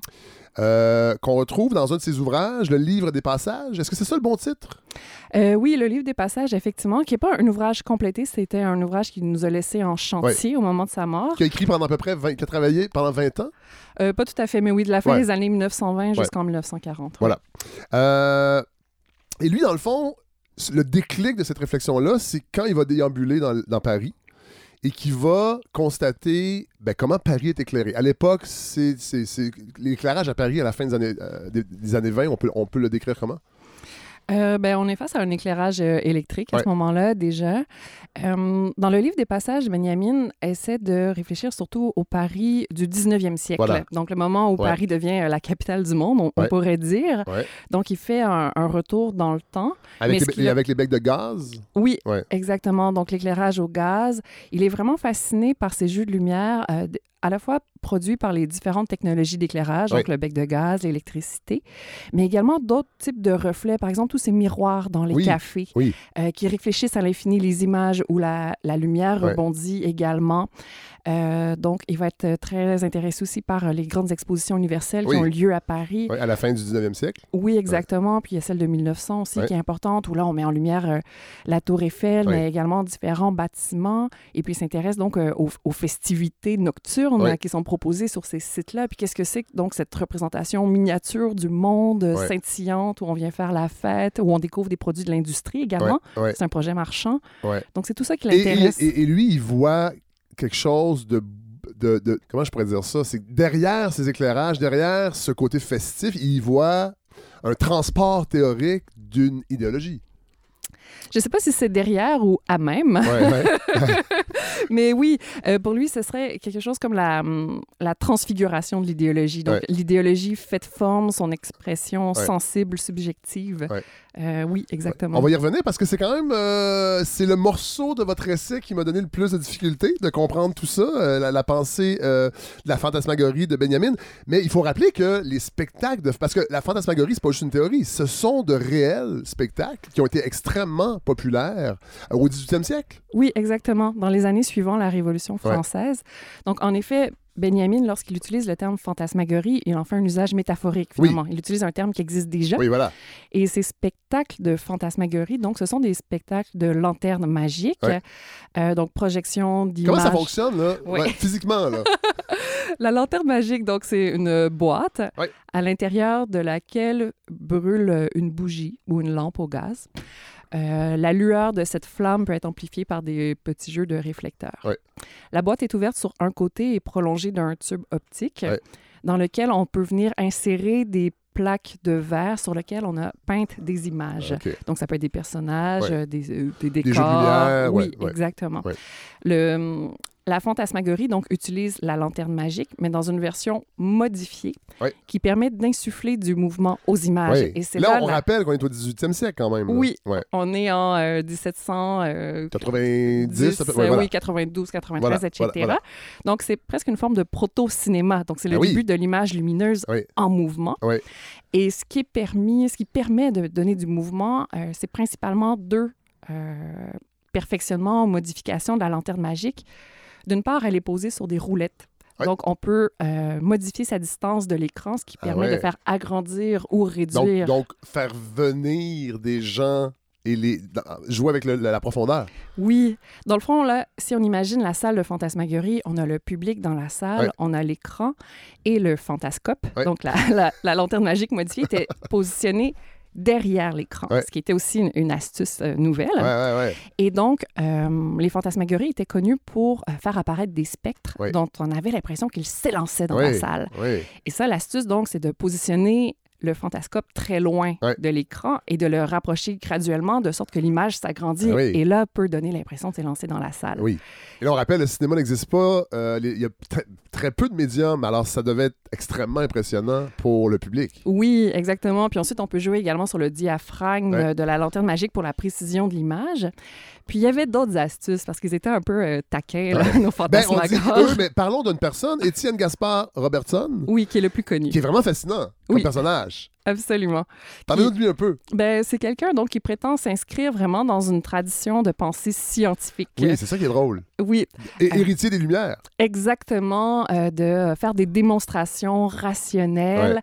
Avant d'assister au spectacle de fantasmagorie, il y a tout un cabinet de curiosités que le public est invité à découvrir, où on peut tester, par exemple, un polémoscope, qui sont des lumières, euh, pas des lumières, pardon, des lunettes qui permettent de voir à travers les murs. Wow. Euh, il y a différentes inventions technologiques, Ouais. comme ça, ben, technologiques, des dispositifs techniques. oui, oui, mais oui. Euh, vraiment à la limite de la prestidigitation, de l'explication scientifique.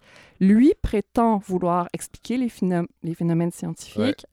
Euh, sa communauté de scientifiques le rejette, Ouais. dit non, au contraire, c'est de la poudre aux yeux. oui. L'objectif, c'est bien entendu de faire de l'argent avec Oui, les, les, les honnêtes personnes qui croient en vos balivernes. Euh, donc là, ici, il y a- il y, a une tension à savoir est-ce que c'est un projet de révélation ou euh, de, de- au contraire, de, de mystification? Euh, Va s'installer, euh, va installer, je dirais, son chapiteau. Peut-être que ça serait amoindrir son côté scientifique. Va s'installer dans un, cloître abandonné de l'ancien couvent des Capucines à Bordeaux. Mm. Et c'est là vraiment que euh, ces spectacles vont faire courir les foules. Alors, euh, le cloître des Capucines est à Paris. Ah, à Euh, Paris? il- Ah oui, bon, ok. et- il fait un séjour à Bordeaux Ok, et bon, revient voilà. à Paris Voilà, et voilà. s'installe au cloître, pas de souci. Ouais. Euh, oui, puis là, déjà, euh, ça participe aussi de, du dispositif ou de l'expérience. Donc, on doit d'abord traverser la cour du cloître où il y a quand même des Ben pierres oui. tombales. Ben oui. Ensuite, on expérimente donc ces différents dispositifs pseudo-scientifiques. Ouais. Euh, on longe un long couloir. Il y a une grande porte avec des hiéroglyphes mystérieux qui nous accueillent. On entre dans la salle faiblement. Ouais, ouais, on s'installe. Soudainement, la porte ferme, la lumière s'éteint et le spectacle commence. Et là, Robespierre sort d'un tombeau. Par exemple, Trois sorcières interfèrent euh, avec Macbeth. Euh, Guillaume Tell euh, interpelle les spectateurs. Vous donnez plein d'exemples. Moi, j'avais vraiment, j'ai vraiment envie de vivre ça. J'aurais aimé ça être à cette époque-là. Et là, Benjamin donc va, partir de cette analyse-là. Parce que je veux revenir à lui parce que je veux qu'on développe en fait cette idée-là de, de propagande inavouée euh, d'une société capitaliste et que dans le fond, tout ça. euh, là, je vais citer euh, le dossier que j'ai construit avec Kevin euh, Berger-Soucy, qui est mon recherchiste, qui m'a beaucoup aidé, entre autres, Mhm. pour, pour la pensée de Benjamin. Benjamin fait un usage métaphorique du terme pour décrire l'éclat, le met entre guillemets, parce, qui, qui teinte l'expérience que les individus font collectivement de la réalité dans le cadre d'une société tournée vers la production et la consommation de marchandises. Par, par fantasmagorie, Benjamin vise la forme onirique dont se part la société bourgeoise afin de refouler son caractère marchand et de ne pas apparaître, et aux yeux des dominants et des dominés, comme une société foncièrement inégalitaire. Il y a une mystification derrière ce désir-là fantasmagorique.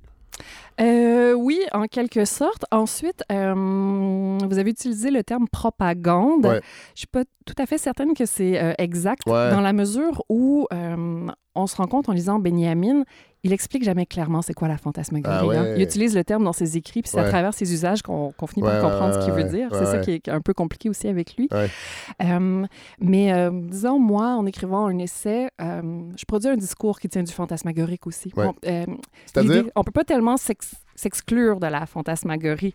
Donc, est-ce que c'est c'est pas forcément de propagande dans ce sens qu'elle n'est pas euh, forcément volontaire? Ouais, ouais, je comprends. Euh, c'est pas un projet, ah, Les- je vais les- vous tromper. Les possédants vont organiser des spectacles pour mystifier les foules. C'est ça, c'est pas ça l'idée. C'est plus euh, euh, l'idée d'un environnement total. Ouais. Justement, le spectacle de lanterne magique, Fantasmagorie, euh, le principe euh, qui faisait que euh, les effets étaient vraiment réussis, c'est que c'était un environnement total contrôlé, Ah ouais. où le son était important, Ouais. les images, les effets sensoriels également. On raconte qu'il y avait des assistants de Robertson qui circulaient dans la salle pour donner des petits chocs électriques aux membres Ah du ouais. public. Et donc, quand Donc, il y a une rupture avec la réalité qu'on veut, veut atteindre. C'est une impression de, de rêve, un peu, de flottement. Et lorsque Benjamin applique cette idée de fantasmagorie à la ville entière, Ouais. c'est qu'il va statuer que dorénavant, on évalue dans cet environnement immersif, propre au rêve, Ouais. euh, le rêve qui peut à la fois être porteur de promesses, hein, être, ouvrir de- des nouveaux possibles, mais nous, nous leurrer Ouais, également. Donc, euh, Cela en- dit, cela dit, quand on lit ces passages-là, puis qu'après ça, on tombe, puis on va le faire tantôt, dans tout comment euh, le, le partenariat du quartier des spectacles s'est développé, comment on a marchandisé aussi cette idée de ville culturelle, de créativité numérique, euh, il y a quand même... En fait, j'ai eu la misère à pas me dire qu'il n'y a, pas quelque chose de mystifiant quand même derrière ça. Je sais que c'est peut-être pas ça le but des élites possédantes, mais reste que le résultat, c'est un peu ça, dans le fond. Oui, absolument. Mais c'est autour de cette idée-là que, que, que- que je circule. Ouais, Tout à fait. Voilà, oui, oui. voilà. Bon, mais par- parlons, parlons de, euh, de l'apparition de l'éclairage public. Euh, Est-ce qu'on peut dire que 1667, Louis XIV, avec les chandelles, c'est le, c'est le, le- le- le- le point zéro de l'élaboration d'un éclairage public en Occident? Mais c'est c'est la- c'est l'année que retient euh, Ouais. l'histoire, tout Ouais. à fait. C'est le moment, en fait, où on a un premier éclairage public fixe. Donc, ce ne sont plus justement les porteurs de flambeaux. C'est ça, c'est pas... Ouais, voilà. Euh, donc, euh, on suspend au-dessus des rues de Paris euh, des, des, des- petites bougies. Euh, donc, effectivement, c'est les débuts euh, officiels de l'éclairage Ouais. public, mais on s'entend que c'est jamais toujours euh, du jour au lendemain, tout d'un coup. Non, non, non, non, non, non. Euh, et il y a une inscription étonnante. Là, je vais sortir mon latin, que je n'ai jamais appris. ah. Urbs. Est-ce qu'on dit urbs, urbes? Mun- jamais... Mundata, je l'ai pris dans votre livre. Euh, Urbs Mundata et Nocturnis Facibus Illustrata, qu'on pourrait traduire par la ville rendue propre et éclairée pendant la nuit des lanternes. C'est les inscriptions qu'on trouvait sur ces chandelles, il paraît. Euh, en fait, ce sont des euh, pièces qui sont frappées par le roi au moment où Ah, euh, voilà. ces lanternes sont... Sont déployés. Exactement. Voilà. Donc, pour dire aux gens, regardez, on déploie des, des, des- des- des- des chandelles. Euh, la, la ville sera rendue propre parce qu'éclairée. Exactement, exactement. Euh, on fait une association déjà à l'époque entre l'éclat des, flammes, des flammes et le pouvoir royal. Euh, et vous rappelez que ces chandelles-là vont servir à éclairer euh, les pendaisons des aristocrates en 1789 et en 1830, on va, on va s'y attaquer de manière systématique, donc pour redonner à la ville une part d'ombre euh, en pleine révolution. Oui, ben les, les lanternes vont vraiment devenir euh, le, le relais symbolique dans l'espace public Ouais. de- du pouvoir du souverain, en effet. Euh, les premières chandelles qui sont installées, donc, ce sont le- des petites flammes qui incarnent le, roi soleil, Oui, oui, ben finalement. voilà, Rien voilà. de moins. Euh, donc, euh, des, des années plus tard, euh, lors de la Révolution française, effectivement, quand on dit les aristocrates à la lanterne, selon un historien qui est Wolfgang Schievelbusch, effectivement, c'est cette référence au fait qu'on va pendre les aristocrates aux lanternes. Euh, et lors euh, de différentes révolutions, entre autres euh, en 1830 en France, effectivement, on va s'attaquer également aux lanternes pour euh, les, les éteindre dans un point de vue de dans un objectif à la fois qui est stratégique. Oui, Donc, si les forces de l'ordre ne peuvent pas voir, ça va être plus difficile de, de nous prendre. Donc, Ouais. on érige des barricades, Ouais. mais on réduit aussi la visibilité. Euh, mais c'est une manière aussi de dire euh, on refuse votre surveillance, on voilà. refuse votre regard. Voilà. Euh, L'éclairage au, gaz va apparaître en Angleterre et va avoir des visées avant tout économiques au début. Oui, faire rouler est- les usines 24 heures sur On 24. est en pleine révolution industrielle. Tout à fait. Il faut que ça roule. Oui, c'est c'est très clair. Euh, oui, très, très clair. Ça, il y a, euh, entre autres, euh, pour les gens que ça intéresse, Jonathan Crary qui a écrit là-dessus un ouvrage euh, 24 24-24, Ah ouais? euh, qui, est- qui est assez intéressant. Mais oui, l'idée, c'est que la, la production manufacturière doit être constamment... euh, Oui. en- Et d'ailleurs, et d'ailleurs, à Montréal aussi, on peut dire ça. Ce sont des commerçants, les premiers, installés euh, sur la rue Saint-Paul en 1815, qui vont installer 22 réverbères. Oui, alors là, c'est moins du côté de la production que de la marchandisation. Oui, C'est c'est l'idée que notre, notre artère commerciale va être plus accueillante, Oui. euh, avec euh, celle est bien éclairée, puis après le coucher du soleil, on, Oui. pourra, s'y rendre. exactement. Donc, euh, puis dans toute l'histoire de l'éclairage public euh, dans les centres-villes, c'est souvent les rues commerçantes qui vont être éclairées d'abord. Je pense à, à l'Amérique du Nord, là, où souvent ce sont les marchands d'abord. Donc, Montréal fait pas fait pas exception. Donc, ce sont c'est une association de commerçants, de cho- commerçants. Et d'abord. chose étonnante que j'ai apprise, en 1818, donc trois ans après l'installation des premiers réverbères, euh, le même groupe de commerçants va embaucher 24 hommes pour entretenir et, et allumer les lampes chaque soir. Euh, leurs titres seront les gardiens de la ville et ils vont constituer le premier corps de policiers de Montréal. Oui, en fait, c'est pas exactement les marchands qui les embauchent. OK. C'est-à-dire qu'il y a des euh, citoyens et citoyennes de la ville qui trouvent que c'est pas mal le fun, cette, euh, cet éclairage ouais. le soir, puis qui demandent à ce que le service soit étendu à l'ensemble de la ville. Ouais. Euh, bon, la ville est beaucoup moins grande euh, Oui, que, voilà. que- que Oui, nos jours, mais oui. néanmoins. Euh, donc, finalement, une loi va être adoptée pour effectivement étendre le service, mais il faut les entretenir, ces, ces petites flammes, hein, parce que ça coule, il faut les allumer, etc. Et effectivement, les, les gens qui vont avoir la charge de les entretenir vont devenir également le premier corps policier parce qu'ils font une surveillance Voilà. du même coup. Donc, ils surveillent que euh, les réverbères soient allumés et qu'il n'y ait pas de malfrats qui fassent de mauvais coups autour des. Voilà. Euh, on va faire un petit saut dans le temps. 1964, première politique d'éclairage public Mhm. adoptée à Montréal. Oui. Qu'est-ce que ça veut dire, ça, en fait? Que- concrètement, là, euh, c'est quoi? C'est d'unifier euh, la, facture visuelle qui est offerte? Euh, pourquoi, on, pourquoi on attend si longtemps avant d'adopter une politique de l'éclairage? C'est une très bonne question. Ça, je ne pourrais pas répondre Ouais. très concrètement. J'imagine qu'il y a un moment où on sent le besoin de mettre un petit peu d'ordre Oui. dans tout ça.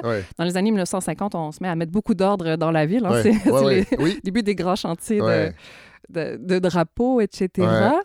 Euh, alors, mais pourquoi on l'a pas fait avant? Je pense que j'imagine que ça s'est fait de manière un peu, euh, Désordonné. oui, désordonnée. C'est Montréal, mais- après tout? On- donc, on a effectivement mis d'abord en lumière les artères commerciales, Ouais. euh, au-delà là, de ce qu'on considère aujourd'hui comme le vieux Montréal. On met en lumière parfois certains bâtiments importants comme la mairie. Oui. Mais tout ça se fait de manière assez, oui, Ouais, intuitive. Puis, euh, à un moment donné, pourquoi est-ce qu'on veut euh, se doter d'une politique? Là, je peux, je peux Non, pas, peux répondre. Euh, bon, parlons des grands projets d'illumination. euh, Parce que, évidemment, Montréal embarquait dans un train qui roulait déjà à vive allure euh, un peu partout dans le monde. Euh, on en a parlé un petit peu rapidement au début. Est-ce qu'on peut dire que la Tour Eiffel, lors de l'exposition de Paris de 1889, la mise en lumière de la Tour Eiffel, est-ce qu'on peut dire que c'est la première fois qu'on euh, scénarise avec l'illumination un, grand monument euh, C'est des pratiques qui remontent vraiment à plusieurs siècles. Ah oui! Euh, euh, on pouvait mettre en lumière, par exemple, euh, des, des églises avec des petits lampions, le. Vatican. On a des images où vraiment on a tous ces petits lampions Ah. posés sur les bâtiments pour les grandes fêtes données par le roi en Ouais. France également. Euh, donc, cette pratique de, de- d'illumination de, Ouais. de- de grands monuments. Monumentale, ouais. Monumentale, exactement. Elle, elle préexiste, euh, ce, ce moment de, de la mise en lumière de la Tour Eiffel. Mais Euh, c'est une lumière artificielle. C'est peut-être là le, le- le- le- le côté novateur, c'est que là, c'était entièrement. Parce que dans le fond, l'exposition de Paris, entre autres, euh, accepte beaucoup euh, le message que la lumière artificielle sera bientôt partout euh, et que ça va vraiment euh, illuminer nos vies. Oui, euh, effectivement, on est dans les débuts là, quand même d'une diffusion plus répandue de l'éclairage électrique. Oui. Euh, donc, une partie de la tour Eiffel est éclairée au gaz, une autre partie est éclairée à l'éclairage électrique. Il faut savoir que les expositions universelles servaient vraiment à vendre cette idée de progrès, Oui. d'avancement vers le futur. Euh, C'est là qu'on présentait les nouvelles technologies, le téléphone, le train ont été présentés pour la première fois dans des expositions universelles. Donc, de mettre en lumière la Tour Eiffel comme ça, la Tour Eiffel qui est déjà un ouvrage d'ingénierie qui se voulait remarquable.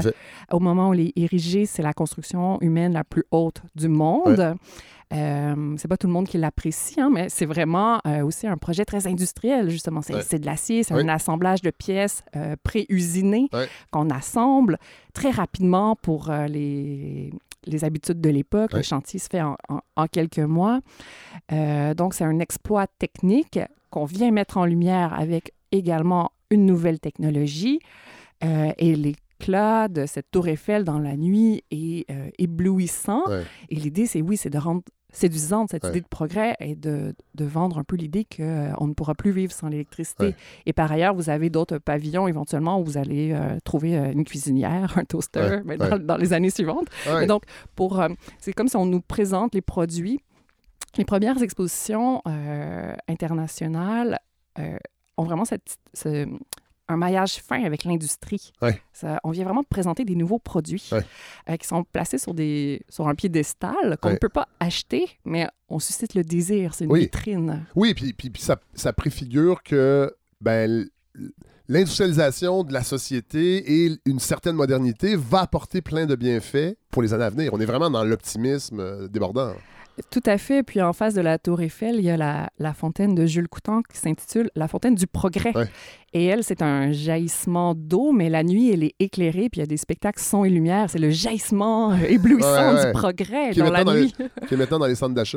Euh, les fontaines jaillissantes, il y en a une au complexe des jardins, d'ailleurs.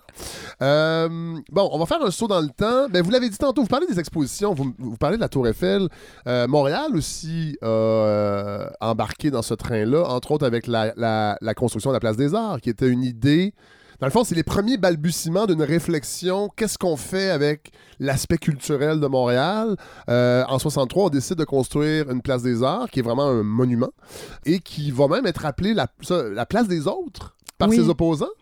Oui, ben en fait, les premières idées de la Place des Arts, elle est discutée dès euh, 1954. Oui. Euh, Première réunion là, au sommet avec des hommes importants, euh, Juste des hommes, l'élite, juste des hommes, évidemment. comme par hasard. Exactement. Ah, vous, vous le saviez? Genre- genre, je, je pense que oui. Là. Donc, euh, les premières réunions remontent à 1954, Ouais. mais effectivement, la, la salle Wilfrid Pelletier est érigée en 1963. Et oui, l'idée, c'est de doter Montréal d'un- d'une infrastructure culturelle de grande envergure. Ouais. Oui, pour nous doter justement d'un lieu de diffusion, Oui. mais surtout pour s'inscrire sur une scène internationale et montrer qu'on est une métropole. Qu'on est prospère. Oui, exactement ouais, ouais. et que des grandes productions américaines vont pouvoir passer par Montréal. Donc, c'est comme c'est une manière d'affirmer que oui, oui, on est prêt à jouer dans la cour des grands. Comme dirait Denis Coderre, Montréal est sur la map. Ça, c'était son expression. Euh, L'Expo 67 va participer de ce même désir. D'ailleurs, je pense que euh, le maire Drapeau à l'époque, dans un moment euh, sûrement euh, de délire, voulait faire venir la Tour Eiffel. Il y avait eu cette idée-là. Il avait même contacté Paris parce qu'on pouvait la démonter, il paraît. Et il paraît que ça a été, ça n'a pas été très loin, mais le maire Drapeau disait que ça pourrait être intéressant de démonter la Tour Eiffel et la réinstaller à Paris. Les Jeux Olympiques de 76 aussi, c'est ça. Évidemment, c'est du sport, mais ça reste cette idée de gigantisme, des événements gigantesques pour montrer qu'on est prospère. Euh, et là va arriver euh, la ville de Lyon. Là, on fait un saut dans le temps. On est en quelle année à peu près? Ben, c'est Lyon. Est-ce que c'est Lyon la première qui a, décidé de revitaliser sa, ville avec euh, une illumination? Euh, disons que c'est peut-être la première qui le fait euh, d'une manière aussi organisée, systématique, en adoptant un premier plan lumière en 1989, effectivement. Euh, donc oui, c'est vraiment la ville de référence quand on parle de cette nouvelle tendance là, en éclairage urbain depuis trois, quatre décennies. On se réfère beaucoup à Lyon. Ensuite, il y a eu des, des cas un peu de moindre ampleur et tout, mais Lyon a vraiment systématisé son approche et été très, très efficace. Et en 95, Montréal va partir de l'expérience de Lyon pour voir, nous, qu'est-ce qu'on peut faire à Montréal. Et ça va être l'opération Lumière du Vieux, du Vieux Montréal. Oui, c'est le premier plan Lumière qui est adopté à Montréal pour l'arrondissement historique. L'idée étant de mettre en valeur ces bâtiments euh, patrimoniaux, euh, de façonner vraiment l'image de la ville aussi. Qu'est-ce qu'on perçoit de Montréal lorsqu'on arrive par euh, le pont Jacques-Cartier, lorsqu'on la contemple depuis les, la rive sud? Donc, c'est vraiment cette idée d'une image, de façonner le paysage nocturne, de produire une, euh, un paysage qui, lorsque photographié, deviendrait une carte postale. Oui, mais c'est ça qu'il faut, qu'il faut, qu'il faut. C'est ça qui est important parce que et, la ville de Lyon avait ce même désir-là dans le fond, c'est-à-dire de brander, j'utilise le terme anglophone, mais brander la ville pour attirer aussi des touristes. C'était pas seulement une réflexion sur comment on euh, refaçonne le cadre de vie de nos citoyens. C'est pas, pas, pas, vraiment ça, en fait, qui anime la réflexion. C'est vraiment comment on fait pour que Montréal soit photographié, que les gens viennent et qu'on parle de Montréal. Oui, ben c'est comme s'il y, a plusieurs choses en même temps. oui, des fois, j'ai tendance à simplifier, mais c'est pour ça que vous êtes là, les auteurs et les autrices, pour me ramener à l'ordre. Ben, à Lyon, effectivement, il y, a, il y, a, plusieurs choses qui se déroulent en même temps. Au moment où on adopte le premier plan lumière en 1989, il y a un grand moment de revitalisation de la ville. Donc, on adopte également un plan bleu et un plan vert, donc pour réaménager les espaces, euh, les parcs, et à également, il y, a, deux grandes rivières, là, euh, le Rhône et la Saône, qui, passent à travers Lyon. Donc, on veut favoriser l'accès aux berges, etc. Donc, c'est un grand projet de réaménagement urbain et l'éclairage doit favoriser également l'appropriation de la ville par, euh, par ses habitants et habitantes. Euh, Lyon, comme beaucoup de villes occidentales dans les années 80, vit un grand moment de morosité économique, une image de ville un peu, euh, c'est ça, triste, morose, grise. Et là, c'est vrai que l'éclairage vient euh, participer à redorer son image, à dire non, non, en fait, on est une ville dynamique. Voyez cet éclat qui est le nôtre. Donc, euh, graduellement, on va mettre en lumière les ponts, par exemple, qui, qui enjambent les fleuves, certains monuments historiques. Et on va raviver une fête qui s'appelle la Fête des Lumières, qui se déroule au début du mois de décembre, où, depuis le milieu du 19e siècle, il y a cette tradition de mettre des petits lumignons au bord des fenêtres. Euh, une, une, fête là, qui a une longue histoire. Euh, c'est, pas le lieu de, de toute la rappeler, mais on va décider de, de la réanimer. On, aurait le temps. Si vous pensez que c'est pertinent, C'est très long. on n'a pas tant de temps, peut-être. on, la, on la réanime à la fin des années 80-90 et ça va devenir la fête des Lumières ah qui existe encore.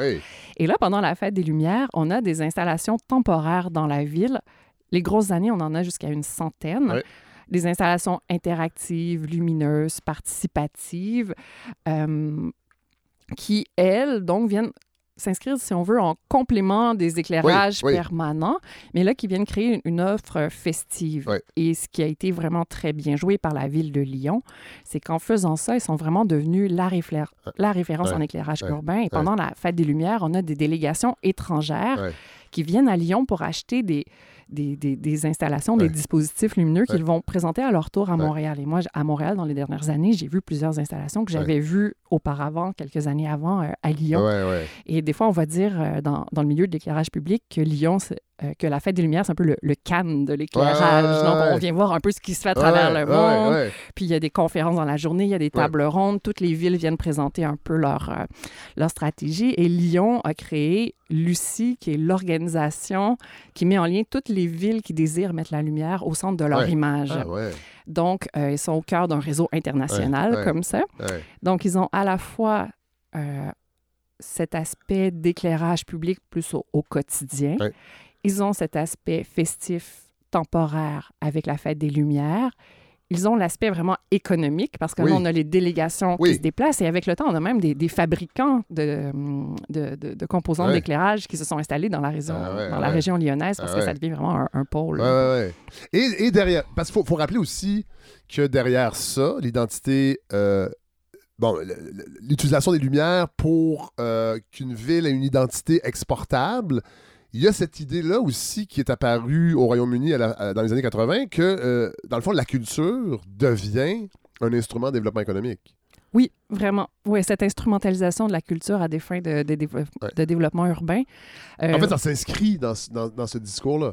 Oui, oui, oui, oui, Ah. absolument. Euh, l'idée de ville créative. euh, Moi, je me rappelle, les années 90, on ne parlait que de ça. Euh, euh, les théories de Richard Florida, moi, on s'en rappelle aussi. Clotaire Rapaille, c'est un peu ça, Québec aussi, Oui. cette espèce de de prestigitateur, on peut dire ça, Mhm. pour donner une identité à une ville et faire des brainstorms. Mais bon. Et dans le fond, on- l'idée derrière ça, c'est qu'on se sert de la culture pour aménager des quartiers afin d'attirer des personnes créatives. Mais quand on parle de, de personnes créatives, évidemment, on ne parle pas. On parle pas souvent d'artistes. On parle vraiment de gens qui créent de la richesse.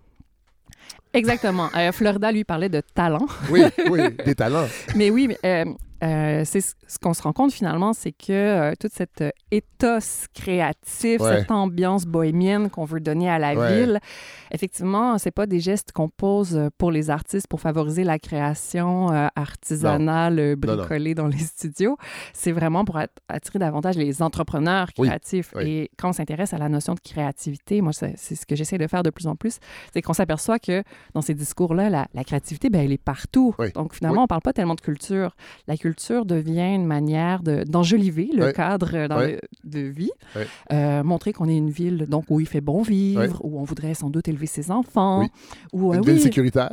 une ville sécuritaire où on peut aller effectivement euh, bon profiter profiter des installations dans l'espace public, mais ce qui est important, c'est surtout que euh, certaines compagnies choisissent de venir installer notre- leur siège social, euh, qu'on développe la, la grappe de l'intelligence artificielle à Montréal, par oui, tout à fait, exemple. à Donc, euh, qui est, un, qui est un Eldorado. On nous le présente comme ça. On ne sait pas trop ce qui s'y fait exact, concrètement. Des fois, oui, là, on- mais, mais, mais reste que c'est comme cette idée-là que simplement parce qu'il y a des entreprises d'intelligence artificielle, Mor- les Montréalais vont, vont, vont tous en sortir grandis. oui, Ah. absolument. Puis là, je ne sais pas si je vais trop vite, mais Non, quand non, on non. a mis en lumière le pont Jacques-Cartier, justement, on a eu de recours aux, Oui. aux données massives. Ouais, mais ça, on va en reparler tantôt. C'est ça, je vais trop vite. Ça, il y a plein de choses que j'ignorais. Non, mais c'est parce que je veux qu'on parle. Oui. On, on est rendu là. Euh, ben, comment Montréal? Puis là, je dis Montréal, mais il y a eu d'autres projets d'illumination. Euh, vous parlez de Quaticook en 2014, à Chandler en 2016, à Mont-Tremblant. Fait que ça... Oui, on parle beaucoup de Montréal, mais ce, courant-là ne touche pas seulement les- que les grandes villes. Ben, donc, à Montréal, 95, Opération Lumière du Vieux-Montréal. Mais la réflexion va se poursuivre avec le 375e de Montréal. Ça, ça va être vraiment. euh, Non, en fait, c'est avant ça? On a d'autres plans Le- lumière qui sont adoptés, un pour le quartier international, Oui. ensuite euh, un autre pour le quartier des spectacles, justement. Oui, voilà. Donc, on a trois plans lumière euh, qui sont adoptés euh, entre 1995 et 2005. Euh, Le quartier du spectacle v- euh, va se développer à partir de quelles années concrètement? euh, le partenariat du quartier des spectacles, qui est l'organisme qui s'occupe de la gestion de Oui. ce territoire d'environ un kilomètre carré, est euh, fondé en 2003. OK. Donc, c'est sûr qu'ils ne sont pas euh, super actifs dès la première année d'existence. Mais pour euh, définir l'identité visuelle de ce nouveau projet urbain, en 2005, ils vont organiser une charrette de création. Donc, on invite différentes équipes de créateurs à la Société des arts technologiques pour venir euh, brainstormer des idées, faire des propositions, etc. Et donc, on va commencer à voir... euh, c'est à ce moment-là, donc, qu'on décide que oui, la lumière va être euh, la signature de Ouais. ce quartier. Ouais. Ça se reflète à la fois dans les communications graphiques. Le logo est un peu, on va comme suggérer une sorte de halo dans, Ouais. dans le cercle rouge. Euh, mais sur le territoire comme tel, on va avoir des mises en lumière Ouais. pour, euh, pour identifier le, le territoire. Euh, 2009, la place des festivals. Ouais. 2010, le parterre et la promenade des artistes. Mhm. Euh, ça va quand même coûter 200 millions. Oui. Tout ça, le- le- la, la- la- la création et l'élaboration du quartier du spectacle, c'est vraiment beaucoup, beaucoup d'argent. Il va y avoir la pi- piétonisation de la rue Sainte-Catherine aussi. C'est déjà réfléchi à cette époque-là? Oui, absolument. Dans le fond, c'est dans la première opération d'aménagement qui est menée principalement par euh, Daoul Estage. Ouais. L'idée, c'est de créer une sorte de ceinture d'espace public autour de la place des arts. Euh, il faut dire qu'on répond vraiment beaucoup euh, aux demandes des de l'industrie du spectacle. Oui. C'est un secteur où on accueille à, tout la- à tous les ans des grands festivals comme le Festival Oui. de jazz, les Francopholies, Juste pour rire, etc. Oui. Et tous ces aménagements-là visent à créer un dispositif urbain, finalement, où ça va être très facile de déployer dès très tôt une scène, d'avoir, hop, un, concert. Euh, donc, ces aménagements visent à faciliter exactement la piétonisation et l'appropriation de ces espaces pour le- les besoins des spectacles. Oui, parce que on a, j'ai l'air critique, évidemment, parce qu'il y a cette partie-là. euh, vous, voulez quand même souligner la pardon, mais il n'y a pas seulement du, du négatif, évidemment. Sauf que je pense que c'est important d'y réfléchir parce qu'on est beaucoup, beaucoup au Québec, entre autres. Le positif, c'est toujours ça qu'on met de l'avant, puis c'est bien. On a, on a de la difficulté, des fois, à déceler qu'est-ce qui est peut-être moins positif. Puis dans euh, le cas qui nous occupe, toute cette, cette, euh, cette, cette idée de d'animer le centre-ville et du quartier des spectacles, puis on va en parler plus en détail avec deux grandes installations en particulier, mais il y a quand même des parts d'onde qui sont importantes à souligner. Euh, parlons donc du 375e de Montréal, parce que va émerger de ça euh, deux grandes manifestations d'illumination, euh, je dirais, monumentales, Connexion vivante et Cité Mémoire. On va commencer par Conne- Connexion vivante, parce que c'est vraiment fascinant. Euh, Qu'est-ce que c'est exactement? En fait, on illumine le pont Jacques-Cartier. Oui, Connexion vivante, c'est le nom qui est donné effectivement à cette mise en lumière du pont Jacques-Cartier, qui est réalisé par un consortium de euh, boîtes montréalaises, Ouais. chapeauté par Moment Factory. Ah, Moment, Moment Factory. Moment Factory. On en parle toujours de Moment Factory. On est-tu assez fiers de Moment Factory? OK, voilà. Je vais rien rajouter. Euh, donc, euh, euh, c'est vraiment particulier. Parce que c'est pas juste... Moi, j'ai- en fait, j'ignorais ça. C'est votre livre qui me l'a appris. Comment ça fonctionne exactement? là? Juste l'aspect, mé- je dirais mécanique, je sais pas si c'est le bon terme, mais de, de, de l'éclairage du pont Jacques-Cartier. Euh, facture totale, 40 millions. Euh, Et ça sera pas permanent, là. Ça dure 10 ans. Euh, oui, durée de vie de 10 ans. On est déjà à 5 ans, l'air de rien, Ouais. en 2022. C'est vrai que là, de rien, parce qu'on on le, on le remarque même plus.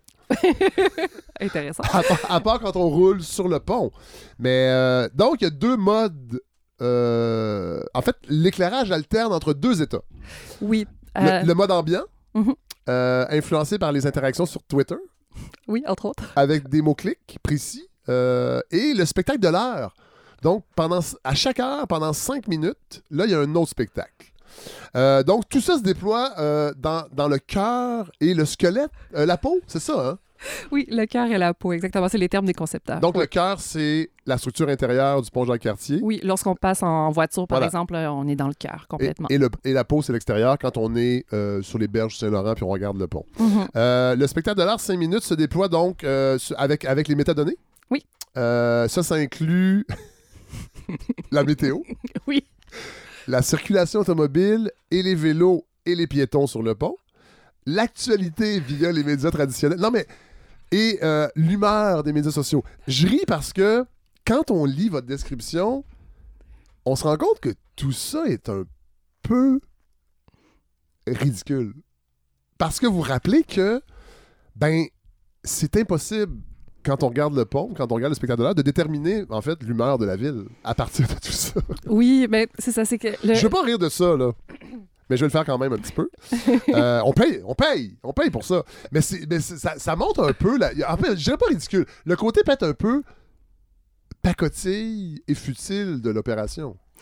Oui, ben déjà, moi, je, je voudrais souligner que le fait que ça coûte 40 millions de dollars, ça me choque pas forcément. Comme qu'une société veuille se doter de grandes Ouais. œuvres esthétiques. Il y a un coût à ça. Oui, puis c'est- Ouais. pourquoi pas vraiment. Ouais. Euh, mais là, effectivement, on, on est en droit d'être exigeant par rapport à ce qui Oui, nous est fait, proposé. Et là, le- le- je pense qu'un de mes points, c'était de montrer à quel point il y, avait beaucoup de, de vent dans la proposition. Puis c'est ce que ce que je vais appeler dans le livre euh, la réification de la technique, mais c'est comme si on, s'enthousiasme tellement pour le dispositif technique que presque peu importe le résultat, ça va être super.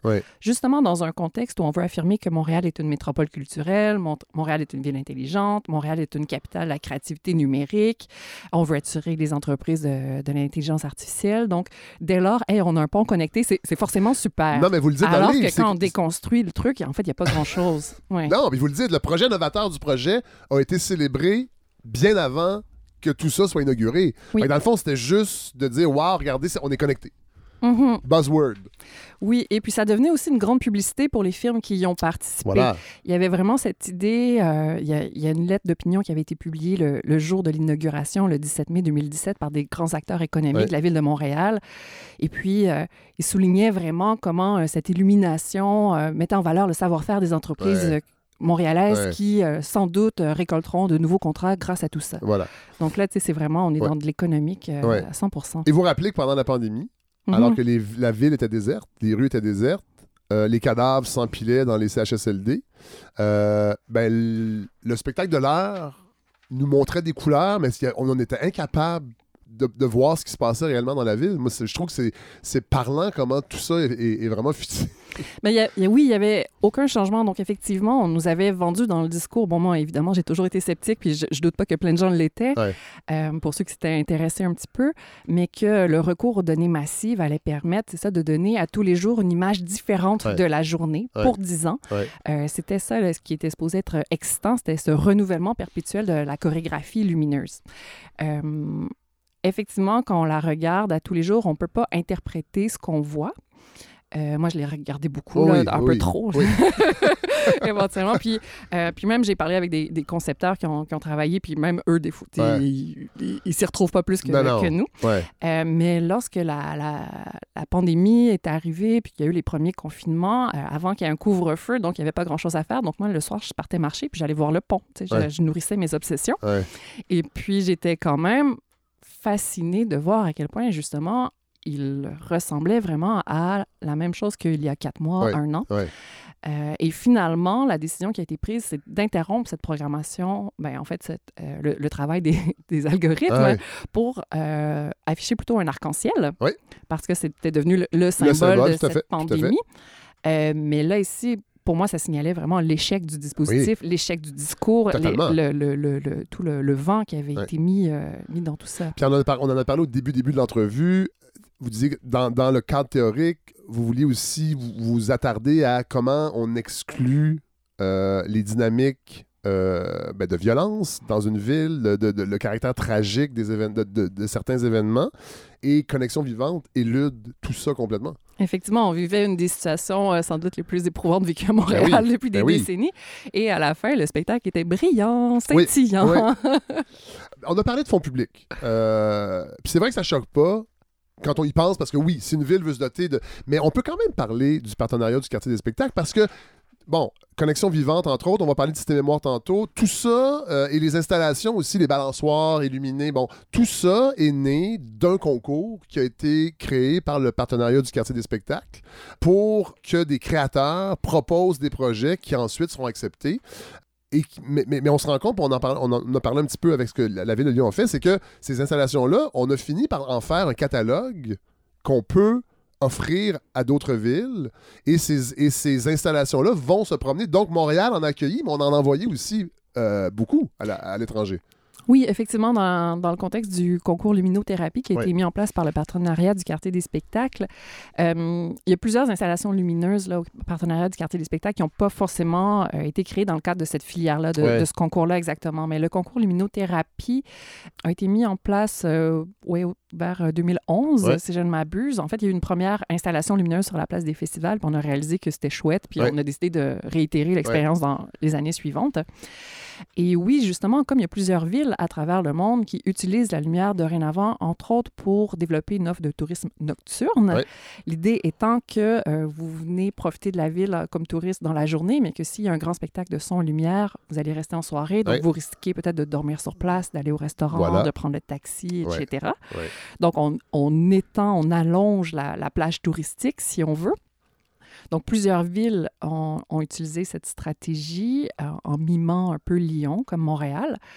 Et donc, les installations créées dans le cadre de l'immunothérapie, oui, c'était pas dans l'intention initiale, mais finalement, on s'est rendu compte que c'était possible de les vendre ouais, à d'autres villes. mais c'est quand même problématique. En tout cas, il y a une partie qui, je trouve, est problématique, puis vous le soulignez dans votre livre, c'est que ben, le, le partenariat du quartier des spectacles, c'est un OBNL, et qui, va, et qui va constituer, avec des fonds publics quand même, des installations qui ne sont pas permanentes, donc qui ne sont pas destinées aux Montréalais. sont surtout destinées à être louées et, et, et devenir un objet commercialisable quand même. On peut, il y, a- il y a des questions à se poser quand même. Oui, bien, il y a eu un glissement dans les intentions, j'ai l'impression aussi, parce qu'au départ, les premières formulations du concours de luminothérapie, c'était vraiment de concevoir une installation interactive, Ouais. lumineuse et sonore, euh, mais conçue spécifiquement pour les places publiques du Ouais. quartier des spectacles. Donc, euh, on voulait vraiment un projet qu'on qualifierait de in situ, donc Ouais. dont les caractéristiques s'adapteraient vraiment euh, au contexte euh, matériel. Bon, il y a la Place des Arts d'un côté, il y a d'autres bâtiments autour, puis aux particularités de, de l'hiver québécois, de- du centre-ville de Montréal, etc. Donc, on voulait quelque chose de très euh, site-spécifique, mais éventuellement, on a décidé que, ah non, en fait, on pouvait les déplacer, c'était Ben pas oui. grave. Mais non, mais c'est ça. Donc, il y a ça. Euh, ensuite, c'est ce qui est particulier aussi, là, qui a généré des problèmes, c'est que les, les créateurs, créatrices de ces installations-là, au départ, n'embarquaient pas dans un projet de diffusion internationale. Ben non. faisaient un projet d'abord pour la place des festivals. On peut penser que c'est intéressant ensuite que les projets soient diffusés si on travaille sur, euh, Tout à fait. sur une installation, pourquoi pas qu'elle ait une vie plus longue. Mais là, il y a eu des, euh, des, des enjeux. Je parle d'un cas particulièrement dans le livre euh, Impulsion, qui sont Ouais. ces, ces bascules horizontales, Oui. où euh, finalement, il y a eu un désaccord entre le partenariat du quartier des spectacles et les équipes de création. Et ça s'est retrouvé en, en cours parce que les, les termes financiers n'étaient pas, étaient pas clairs. Bon, Et c'est- sûrement pas à l'avantage des créateurs. Absolument pas. Donc là, on est, dans, on est dans de la pure euh, relation contractuelle. C'est le droit ouais. des affaires. Ouais. Mais euh, oui, venant d'un organisme comme le Partenariat du quartier des spectacles qui met de l'avant le fait qu'il euh, est une vitrine de la création montréalaise, qui a pour mandat d'animer les places publiques pour les Montréalais et Montréalaises. Là, ici, il y a quelque chose qui est un peu tordu dans la mission. Oui, et, ça pose des questions que vous soulignez dans le livre, beaucoup avec euh, Connexion Vivante. C'est-à-dire que le pont Jacques-Cartier, en fait, son image, quand il n'est pas éclairé, quand elle n'est pas éclairée, est du domaine public, mais une fois la nuit tombée, quand le pont est illuminé, ça devient un produit dont, et, le- et vous le rappelez très clairement, dont le design et le logiciel appartiennent à Moment Factory. Donc, dans le fond, on privatise un peu des paysages qui, normalement, ne devraient pas l'être. On a retiré du domaine public l'image nocturne du pont Jacques-Cartier, effectivement. Quand même. Et c'est quand même, euh, c'est d'autant plus paradoxal que l'objectif de cette mise en lumière du pont Jacques-Cartier, c'était d'en faire une icône. Et Oui. pour que, euh, pour que l'icône soit effective, il faut qu'il y ait des images qui Oui. circulent. Euh, la Tour Eiffel est une icône parce qu'on connaît son image, Oui. parce qu'on la voit régulièrement. Donc, Oui. on veut que l'image circule, mais par ailleurs, on privatise l'image. C'est problématique. C'est... euh, En fait, ça, montre les rapports de force Absolument. a Ouais. dans tout ça et il y a de l'exclusion. Euh, forcément, on va ça va être plus clair peut-être euh, pour les gens qui nous écoutent quand on va parler de système mémoire. Ben, je pense qu'on est rendu là. Mhm. Parlons de système mémoire. Création euh, de Victor Pilon et Michel Lemieux Mhm. euh, dans une mise en scène de Michel-Marc Bouchard? Euh, à la dramaturgie, oui. À à la dramaturgie. des Oui, voilà, voilà, Oui. voilà. Euh, comment ça fonctionne? pour, pour les gens qui sont jamais venus, à- parce qu'elle elle, elle n'est plus là, elle n'est plus. euh, peut- Est-ce que ça, ça fonctionne encore? Oui, mais pas tous les soirs. Certains tableaux ont été déplacés. Ouais. On est comme dans un, Ben, un moment d'entre-deux. là. C'est ça. Euh. Déplacez-vous pas avant. Vérifiez Ouais, d'abord. Réservez pas vos chambres dans un Airbnb. En fait, surtout ne réservez pas Airbnb, mais ne venez pas juste pour ça. Donc, euh, ce sont des. euh, on éclaire en fait des murs. Euh, c'est des ambulatoires. Il y a des stations. Ça rappelle un peu le chemin de croix, moi, je trouve, l'idée des stations. Et bon, euh, et c'est supposé de nous montrer un peu l'histoire de Montréal. Oui, exactement. C'est une séquence de euh, plus ou moins une vingtaine de tableaux, parce Oui. qu'il y a des années, on en a ajouté, on en a retiré, qui racontent des moments clés de, de l'histoire de, de Montréal, ou alors qui vont rendre hommage à des, euh, à Personnages. des personnages. Tu sais, on a la, Oui. la Suzanne de Léonard Cohen, par exemple, qui a un, un tableau un peu Maurice plus Richard, j'imagine, quelque part. là. Moi, je l'ai pas vu, là, mais j'imagine qu'il est là. avec, ses, avec ses gros yeux. Donc, euh, voilà. Donc, on a ce parcours qui peut se faire plus ou moins dans n'importe quel ordre. Puis, on a un tableau qui est le grand tableau qui est projeté sur les murs du palais de justice qui, lui, fait une sorte de synthèse de Ouais. tout ça qui dure environ une demi-heure euh, et qui permet de prendre connaissance de, de cette histoire qui nous est racontée. Et vous rappelez euh, que Cité Mémoire est emblématique d'une tentative d'unifier le social à l'intérieur d'un cadre narratif dominant. Là, c'est textuel dans votre livre, qui offre une version pasteurisée du récit collectif. Oui, j'écris ça, c'est vrai. Non, mais euh, c'est cette idée de. Vous, parlez de pacification forcée de l'histoire. On parlait tantôt d'exclusion, que les rapports de force, il y, a- des rapports de force quand même derrière ça, c'est pas anodin. Et Cité Mémoire en est un bon exemple, dans le fond. Ne serait-ce que par. C'est drôle, vous le dites euh, clairement, ce qui est quand même un peu ironique, c'est que les murs de Montréal servent d'écran, mais comme il y a déjà plusieurs murs illuminés depuis 1995 dans l'opération du Vieux-Montréal, ben forcément, le choix des murs est réduit, donc la trame narrative, déjà là, est, est- est- est influencée par le manque de. Enfin, en fait, le, le- le choix restreint. Oui, absolument. Et puis, on, on pourrait pointer aussi le contexte où euh, on fait un projet dans le cadre du 375e anniversaire de Montréal. Donc, c'est quand même euh, la célébration des débuts d'une colonie de peuplement. Oui. Donc, c'est une manière de statuer que l'histoire, disons, avec un grand H, commencerait soi-disant au moment où euh, les colons Ouais. Européens avait- a- arrivent a- sur le territoire. il n'y avait pas grand-chose avant. C'est un peu le, sous- le sous-texte derrière ça. Exactement. Il y a quand même dans le parcours, euh, bon, deux tableaux qui vont souligner la présence autochtone. On a quand même travaillé aussi avec des représentants de différentes Ouais. nations. Donc, euh, tout est- n'est pas à Non, jeter non, dans la démarche. Non, non, non, non. Mais c'est comme l'imaginaire colonial dans lequel ça s'inscrit d'emblée vient, vient teinter le, le projet forcément. Oui, et vous rappelez que les murs choisis sont la plupart issus de... euh, ce sont des murs aveugles de la période industrielle. Donc, forcément, euh, ça souligne aussi notre difficulté à garder le bâti. Si On pourrait parler du patrimoine bâti, c'est pas l'objet de votre livre, mais c'est qu'on aurait pu aussi avoir des projections sur des murs, garder des enceintes de l'époque, mais on peut pas parce qu'on les a détruites. Il y, a- il y a aussi ce- ce- ce- cette réflexion-là, sans le vouloir, qui est là. Oui, ben puis il y a quelque chose que moi je trouve particulièrement délicieux, c'est que le tiers de ces murs aveugles euh, longe des, des stationnements. Voilà. Donc, faire le parcours de Cité Mémoire, c'est aussi prendre conscience de à quel point il y a des aires de stationnement dans l'arrondissement historique Et que qui la voiture être est plus partout. Oui, ouais, tout à fait. Ouais. On peut dire avec Cité Mémoire, là, tu sais, on parlait tantôt de, de la fantasmagorie de, de Robertson, des spectacles, Mhm. on est là-dedans, là, beaucoup. Là. C'est un gros clin d'œil au spectacle fantasmagorique de la fin du 18e siècle. Ben, c'est la, la lecture que j'en fais, effectivement, euh, à la fois dans, dans la mise en scène des tableaux qui sont proposés par Ouais. Pilon Lemieux.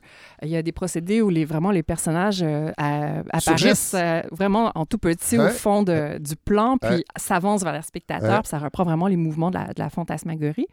Puis sinon, dans la manière de, de raconter, dans la scénarisation, justement, dans les spectacles de fantasmagorie de Robertson, il y avait vraiment ce mélange entre des personnages d'actualité, des hommes politiques, une représentation du clergé. On Ouais. est dans les années qui suivent euh, la, la Révolution française, donc Ouais. c'est très tendu politiquement. Mais on a aussi ces thèmes gothiques, une nonne sanglante. euh, et tout ça est mélangé dans un grand pêle-mêle où tous les sujets ont comme la même valeur, ont une importance égale. Et lorsqu'on revient donc au 21e siècle à Cité Mémoire, on observe un peu le même procédé, entre autres dans le, le grand tableau Oui. final, justement, où la, la scène finale, ce sont ces personnages de toutes les époques, euh, rêvés, fantasmés, hommes politiques, les patriotes qui ont été pendus, mais euh, youpi aussi. Tout le monde danse, ça va bien. Sur la musique de Boule Noire. C'est super, oui. ouais. Aimes-tu la vie comme moi? Ouais. Et c'est- là que le, le- le social me semble Ben faussement oui. pacifié. Et oui, oui, voilà, c'est ça. Tout, ce qui est- tout l'aspect conflictuel de Montréal n'apparaît pas Non, dans, euh, dans, dans Cité Mémoire. tous les conflits sont derrière nous. Ouais. Ouais. Ouais. Mais de toute façon, il va y avoir une tentative pour les ramener. On en parlera tantôt. euh, avec euh, Jenny Cartwright, entre autres. Mhm. Euh, chose vraiment aussi euh, que j'ai beaucoup aimé dans votre, votre essai, Josiane Poirier, c'est cette réflexion sur le red light. Mhm. Sur ce concept du... Parce que ça, on se pavane beaucoup à Montréal avec le red light. Euh, ça dénote euh, notre, no- en fait c'est une preuve de notre fameux côté latin bien que nous sommes à peu près en tout cas pour beaucoup issus euh, du nord de la France qui n'est pas tout à fait latin les Normands et les Bretons. Avec le tableau Babylone du Nord 1945 et, et vous soulignez comment c'est problématique parce que là on voit bon moi j'ai pas vu le tableau mais c'est comme deux marins euh, qui reviennent d'une soirée bien arrosée, sont allés dans le red light, sont allés dans des bordels et ils ont peut-être attrapé euh, une maladie euh, transmissible sexuellement. Et ils se font un petit peu gronder, mais on met de côté, en fait, les femmes Exact. qui étaient dans ces bordels. Donc, quand on parle d'éviter le conflit et de gommer et de mettre tout sur un même plan, ça, c'est un bon exemple. Oui, mais c'est un tableau de, de Cité Mémoire, Ouais. effectivement, qui se veut, euh, où le ton est un peu badin, un peu coquin, euh, où on s'amuse. Et puis, euh, oui, encore une fois, ben, c'est l'expérience masculine qui est mise de l'avant. Et puis, oh non, vous êtes allé vous ouvrez les guillemets, amusé, Ouais. fermez les guillemets, à Montréal. Euh, mais en niant complètement mais ce que ça veut vraiment dire. Oui, on parle de maisons closes. On parle, bon, de maladies transmissibles sexuellement, mais c'est pas que les soldats américains qui vont s'amuser à Montréal Ben que ça concerne. Donc, euh, oui, il y a une Les- forme de légèreté aussi. les, ici, les travailleuses du sexe qui auraient transmis ces maladies les, les ont en premier lieu. Elles sont victimes elles aussi, c'est complètement éludé. Mais je veux revenir au Red Light parce que l'identité du quartier des spectacles, le blanc et le rouge, Mhm. euh, c'est aussi une célébration du Red Light, mais en même temps, on, le gomme, on le gomme. Dans le fond, on, on, on, on veut, on veut pas l'avoir complètement, cette, cette, cette symbolique-là du Red Light. Ben, c'est comme si on en, on en retient ce qui fait notre affaire. Oui, On, voilà. on retient le côté Ah, Montréal a toujours été une ville festive. Ouais. Il faut se souvenir que pendant la prohibition aux États-Unis aussi, il y a beaucoup d'a- d'Américains qui venaient à Oui. Montréal, Oui. donc à la fois pour consommer de l'alcool, mais justement faire la fête. Euh, et tout ça, c'était dans le, dans, euh, le faubourg Saint-Laurent, donc qui correspond à, à quelques détails près Ouais. là, euh, au périmètre qui est aujourd'hui euh, le, le quartier des spectacles. Donc, c'est comme si on va puiser dans cette mémoire des lieux pour dire ça a toujours été un endroit festif, Ouais.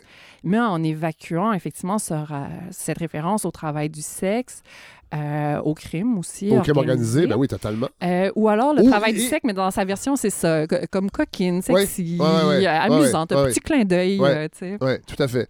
D'ailleurs, l'édifice 222 Mhm. va euh, cristalliser ça beaucoup. Euh, euh, bon, moi, ça m'a interpellé évidemment parce que je suis chroniqueur à, l'émission cette année-là, qui est enregistrée au Club Soda, qui est, qui est mitoyen à l'édifice 222. Euh, Rappelons-nous un peu de son de ce projet-là, en fait, parce que, bon, c'est un, un, un immeuble LEED, je crois, c'est-à-dire sur le plan environnemental, écologique, matériaux utilisés, tout ça, mais on va s'en servir pour y faire, y installer un dispositif lumineux, encore une fois avec Moment Factory. Euh, on les salue s'ils nous écoutent. Euh, le 24 octobre 2013, euh, avec un, un événement qui s'appelle Rallumons le Red Light. Oui, Mise en scène par Lorraine Pintal. On va en reparler aussi parce que Lorraine Pintal euh, va déposer un rapport en 2009 qui ne la fait pas bien paraître, on va se le dire, mais euh, ça ne sera pas la première fois. Mais parlez-nous donc oui. de l'édifice 222 Mais- et du dispositif d'éclairage. Oui, euh, l'édifice 222, on est au croisement des deux mains de Oui, Montréal, voilà. donc du boulevard Saint-Laurent et de la rue Sainte-Catherine.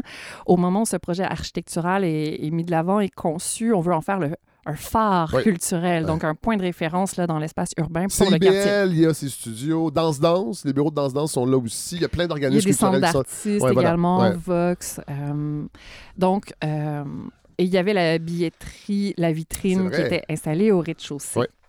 Euh, le bâtiment euh, est finalement construit après beaucoup de consultations publiques, beaucoup de différentes versions du projet. Ça a été très contesté. Le bâtiment est construit et on le dote d'un éclairage architectural parce que c'est un des éléments du plan lumière du quartier des spectacles. On a une signature commune qui Oui. sont des points rouges qui sont projetés au sol partout dans, dans le quartier des spectacles. Euh, donc, tous les lieux de diffusion culturelle en sont dotés. Mais ensuite, chacun de ces lieux-là, ben, ou en tout cas certains de Ouais. ces lieux-là, vont recevoir un éclairage spécifiques. architectural. Oui, c'est ça, comme une signature singulière Ouais. pour les distinguer. Euh, et le troisième volet, ce sont les projections vidéo monumentales. Donc, dans le cadre du deuxième volet, si on veut éclairage architectural, le 222 est éclairé.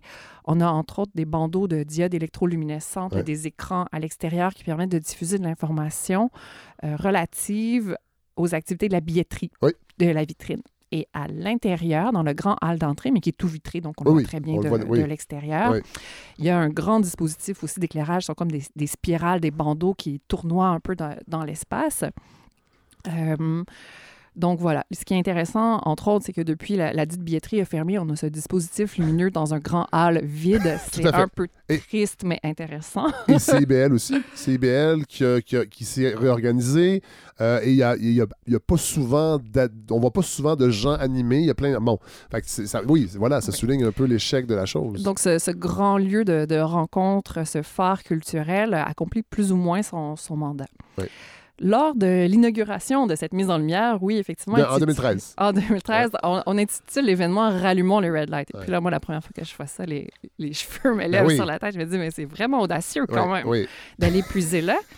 D'autant, effectivement, que la mise en scène est assurée par Lorraine Pintal. Euh, qui est directrice du Théâtre du Nouveau Monde, Oui. donc qui est situé à un coin de rue. Oui. Et justement, comme vous le mentionnez, euh, quelques années auparavant, elle, elle a déposé un rapport 2009. au nom de, de son institution, au nom du TNM, où elle stipule grosso modo que euh, elle est vraiment pour la revitalisation du secteur, qu'il faut que le projet de 222 et de quadrilatère Saint-Laurent, qui est devenu le carré Saint-Laurent, ait lieu parce que euh, sa clientèle, la clientèle de son théâtre, a peur de s'aventurer au centre-ville Ouais. parce que l'espace est jugé non sécuritaire. Ouais.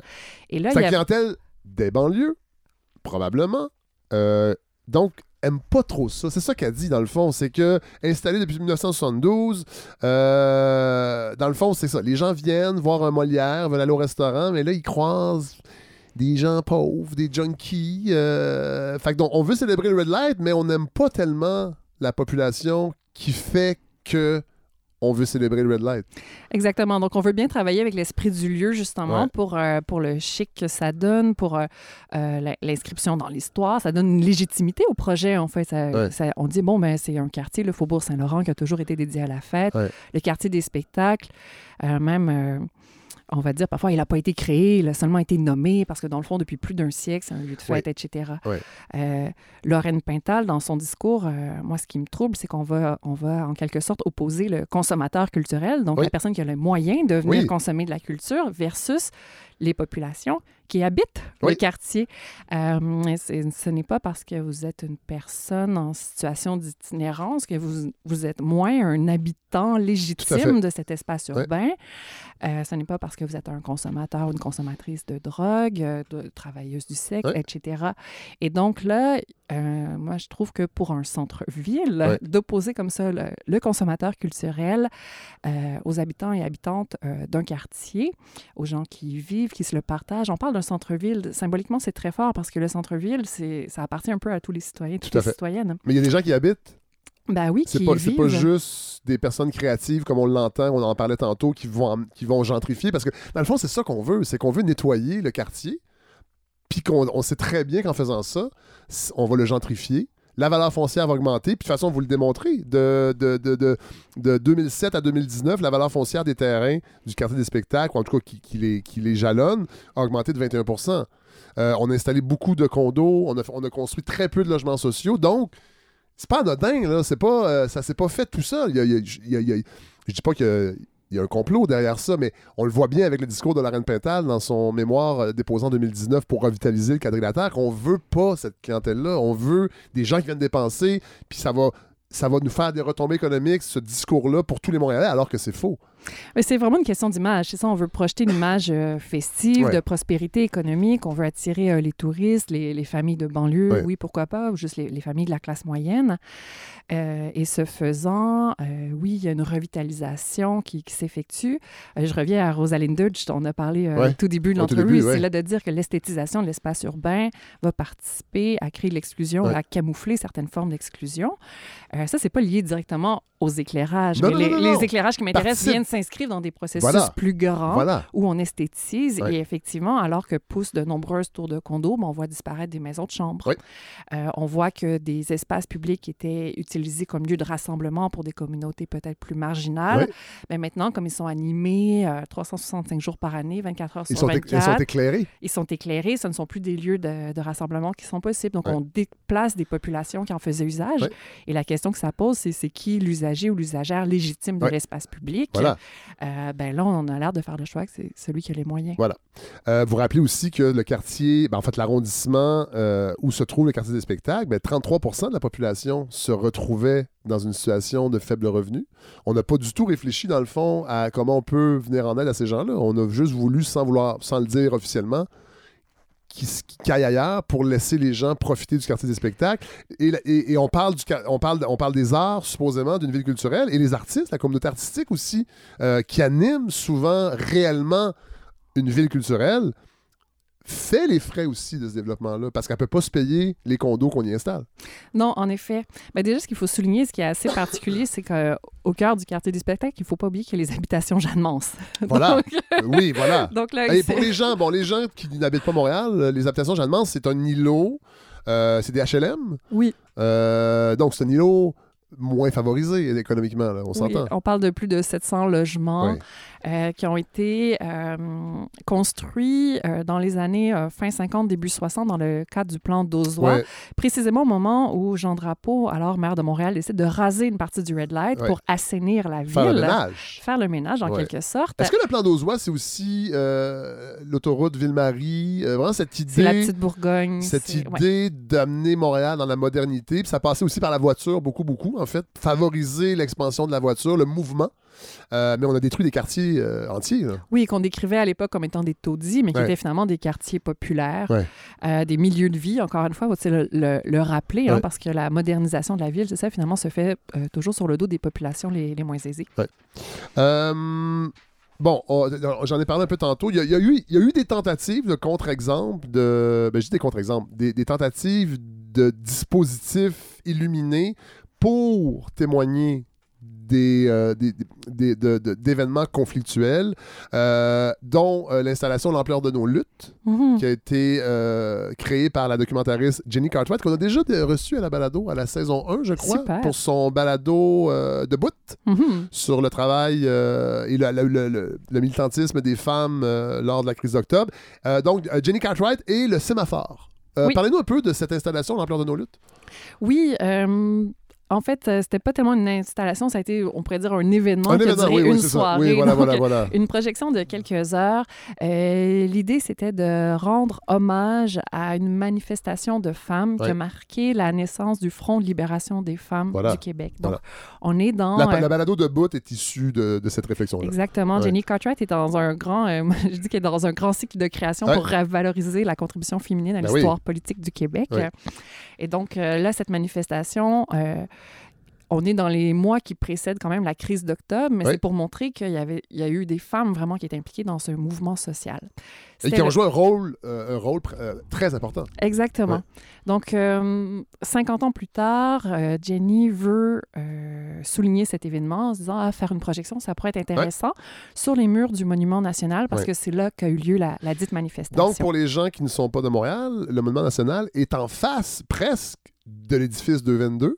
On a parlé Pas tant- très loin. Ben, Ouais. pas très loin. Et on réfléchit sur le Red Light.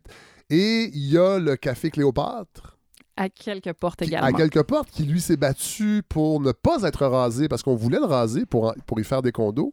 Euh, donc, c'est ça. Il y a, il y a- il y a- il y a eu- il y a- il y a une résistance qu'il y a eu. Euh, et euh, l'ampleur de nos luttes voulait en, témo- en témoigner, entre autres. En quelque sorte, exactement. Donc, euh, Jenny Cartwright, au départ, euh, approche quand même le partenariat Ouais. du quartier des spectacles pour faire son projet. Le projet est refusé, Ouais. euh, notamment euh, en, Ça, évoquant que c'est un projet politique et non artistique. Ça, ça- ça en dit long sur ce qu'on conçoit comme qu'est-ce qui, dev- qu'est-ce qui n'est ou n'est pas de l'art. Absolument, absolument. Et ce qui est le bienvenu quand je parle d'une pacification forcée du social, Oui. c'est d'un désir de présenter une ville festive. Voilà. Il y a jamais de chicane à Montréal. Mais ça, on est très, c'est très québécois. hein. Il y a pas, on n'aime pas ça, la chicane. Absolument. Sauf quand, quand j'écris un livre de crècheuse. quand je crèche. Donc, euh, elle, le- elle le soumet.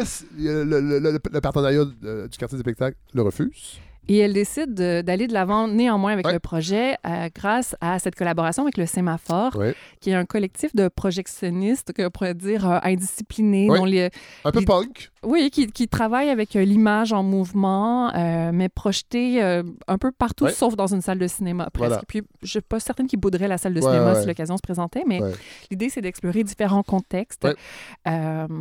Et donc, ils vont faire une collaboration ensemble, louer une petite vanne, puis avec une génératrice, Ouais. donc faire malgré tout la projection pendant, euh, pendant quatre heures. Ouais.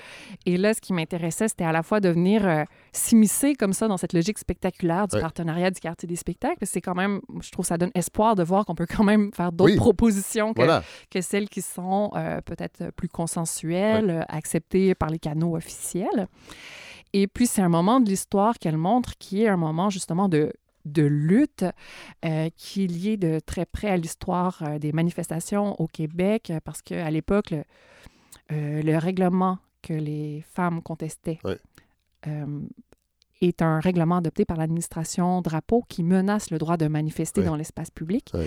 Et c'est ce, ce règlement modifié qui, en 2012, par exemple, va conduire à des arrestations lors des manifestations étudiantes. Le fameux P6. Exactement. Le règlement P6, ouais. Donc, c'est aussi de rappeler toute cette histoire du droit de manifester à Montréal, Ben du oui. droit d'utiliser l'espace public comme espace de parole, comme lieu de conflit, euh, comme lieu de discussion éventuellement. Donc, euh, par rapport à, par exemple, ce qui est présenté dans Cité Mémoire, je trouvais que le, le projet de Jenny Oui. Cartwright offrait vraiment un contrepoint intéressant. Est-ce est-ce qu'il s'est déroulé euh, pendant quatre heures ou sont, sont venus l'interrompre ou il, il s'est- il s'est déroulé? Il s'est déroulé pendant ouais, environ quatre heures. On raconte que c'était une soirée très, très froide. fait que ça a arrêté, surtout quand tout le monde n'en pouvait plus. Et vous donnez un autre exemple aussi euh, d'une installation euh, lumineuse porteuse de sens euh, qui s'est produite en 2010 euh, avec Aude Moreau et je sais pas si on peut l'appeler comme ça, ben, le- l'installation Sortir. oui, oui. Pour montrer comment on peut faire quelque chose de percutant avec, dans le fond, peu de moyens. Oui, bien, en fait, euh, dans, dans les débuts de mon projet, c'est c'est une chose qu'on qu'on me reprochait, de dire oui, tu es critique de tous les projets, mais Ouais. euh, qu'est-ce qui se fait de bien? Là, Non, je mais me- je sais, je sais que là, les gens écoutent l'entrevue et ils se disent Mon Dieu, ils chantent tout le temps. Mais non, mais, faut que- non, mais moi, c'est ça qui m'intéresse. Puis votre livre, il m'a interpellé pour ça parce qu'on est au Québec beaucoup dans le consensus. Puis qu'on, des fois, réfléchir à, ces, choses-là, on le fait pas. On a l'impression que ça va de soi. Puis l'espèce de, de, fétichisme des festivals qu'on a ici. Puis on l'a vu avec le parc Jean Drapeau, on l'a aménagé pour Evenco, dans le fond, l'amphithéâtre. Ça arrive tellement souvent.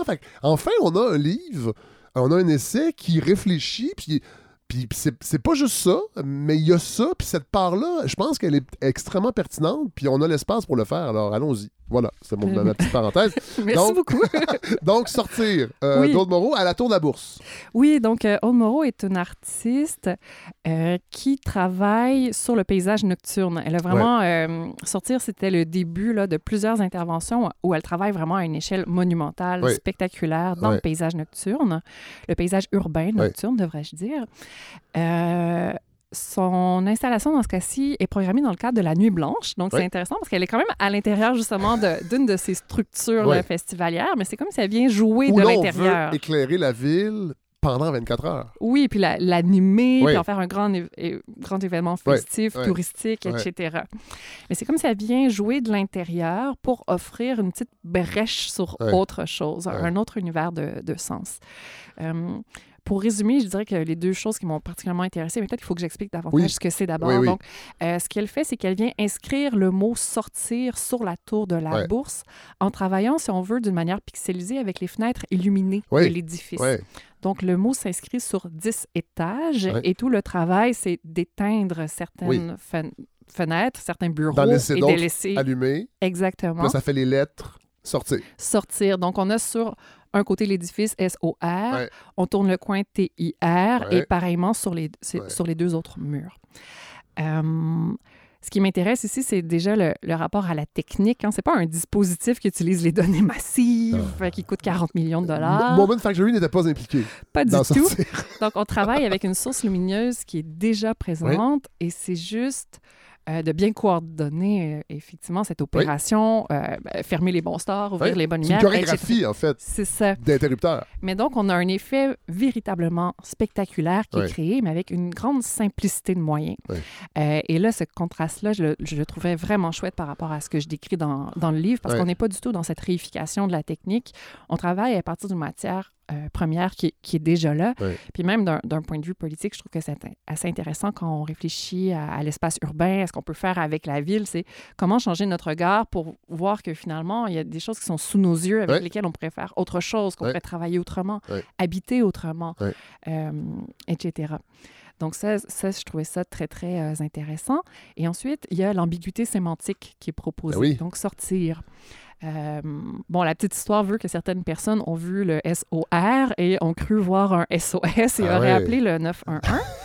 Parce que même si c'est la nuit blanche, ça ne veut pas dire que tout le monde sait que c'est la nuit blanche. et comme l'installation est monumentale, elle est visible à des kilomètres Ouais. à la ronde. Donc, on peut imaginer qu'on est euh, chez soi, euh, je sais pas où, sur la Ouais. rive sud, là, puis on voit juste ces grands SOR, puis euh, il y, a, il y a un doute qui s'installe dans notre esprit.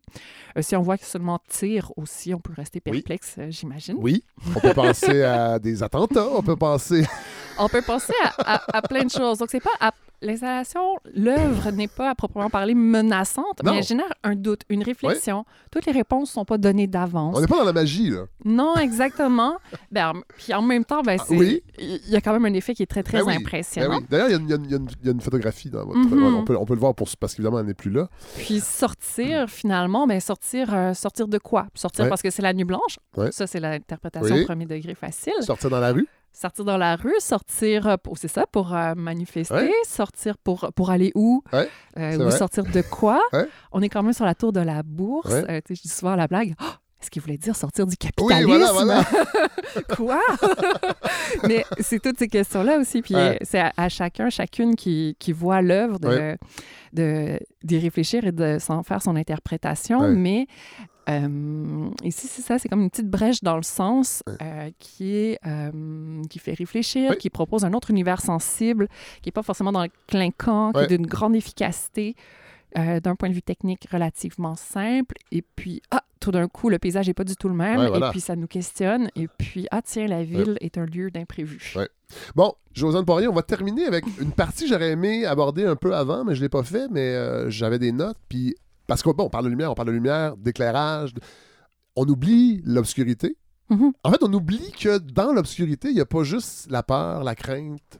Il y a des écosystèmes. Il y a une cohabitation aussi avec des animaux qui en ont besoin de- d'obscurité, des insectes, entre autres, aussi. Puis ça, vous, vous, vous en parlez. En fait, euh, dans une partie ou un chapitre qui s'appelle Le leurre des diodes électroluminescentes, c'est-à-dire les DEL, Mhm. technologie inventée en 1962. Euh, et qui en fait, on a utilisé les DEL dans les villes pour combattre la, la pollution lumineuse.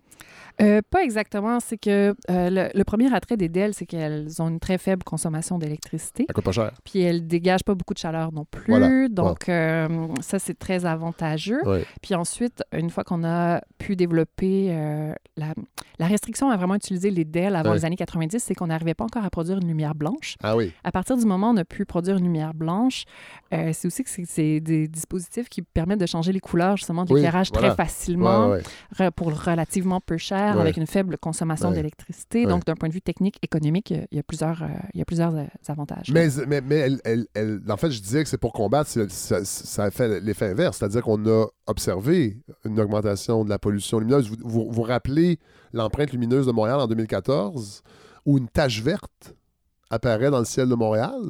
Ah, Mais ça, c'est un projet spécifique, c'est l'éclairage euh, du complexe Oui. des jardins. Les tours, les trois même. tours du complexe des jardins où on éclaire en contre-plongée, donc euh, complètement ça bave sur le firmament. Ben oui. C'est assez étonnant que ce type d'intervention lumineuse soit encore toléré de nos jours. Mais Ouais. ça, donc, à tous les soirs, encore aujourd'hui, euh, les, les, les, les, tours du complexe des jardins s'illuminent comme ça, euh, ou c'était juste un pro- un- une inauguration spécifique pour des rénovations? À tous les jours, À tous les jours. Euh, Euh, toutes les nuits. et oui, et on, on, euh, on se vante euh, chez Desjardins que ben, tout ça est visible à 189 km à la ronde quand même. oui. Et à Ah. l'époque, à l'époque, il y a des gens qui pensaient que c'était un phénomène euh, extraterrestre. Mais c'est parce que c'est très, c'est très curieux. Selon les conditions atmosphériques, il y Ça- a des soirs où on voit plus ou moins bien la tâche, mais il y a des soirs où il y a vraiment ce halo vert Ah oui. qui plane au-dessus de la Ça ville. pourrait être une Très soucoupe. curieux. Oui. Oui. Et on apprend dans, cette- dans, ce, dans ce- ce- ce- cette réflexion, en fait, sur, sur le- le- le- la pollution lumineuse. La place Ville-Marie et son gyrophare. Moi, à l'époque, quand j'étais tout petit, j'habitais à Saint-Luc, qui est aujourd'hui euh, un arrondissement de Saint-Jean-Richelieu, qui est quand même à 35 minutes de Montréal. On voyait le faisceau balayer le ciel. Mm. Et on nous avait dit que c'était euh, c'était pour sécuriser, dans le fond, le ciel de Montréal, pour que les avions voient la tour de la place Ville-Marie. Ben, la fenêtre de la place Ville-Marie, mais c'est pas ça du tout. Ben non. Non, non, c'est C'est juste, encore un- un orgueil capitaliste? c'est juste le symbole de la puissance de l'institution bancaire qui est la, la Banque royale du Canada. Ouais, c'est fou Parce ça. que la, la Banque royale du Canada avait euh, bon, son édifice euh, dans le vieux Montréal Ouais. à un moment euh, qu'elle avait construit spécifiquement déjà pour être plus haut, par exemple, que l'édifice de la Banque de Montréal, pas très loin sur la place d'Armes. Hein? Donc, puis sur cet édifice dans le Vieux-Montréal, il y avait déjà de poser au sommet un édifice vraiment ayant la forme d'un trophée. là. Oui. Oh, oui. Sommet, on avait posé à chaque coin euh, un- une lampe très, très forte.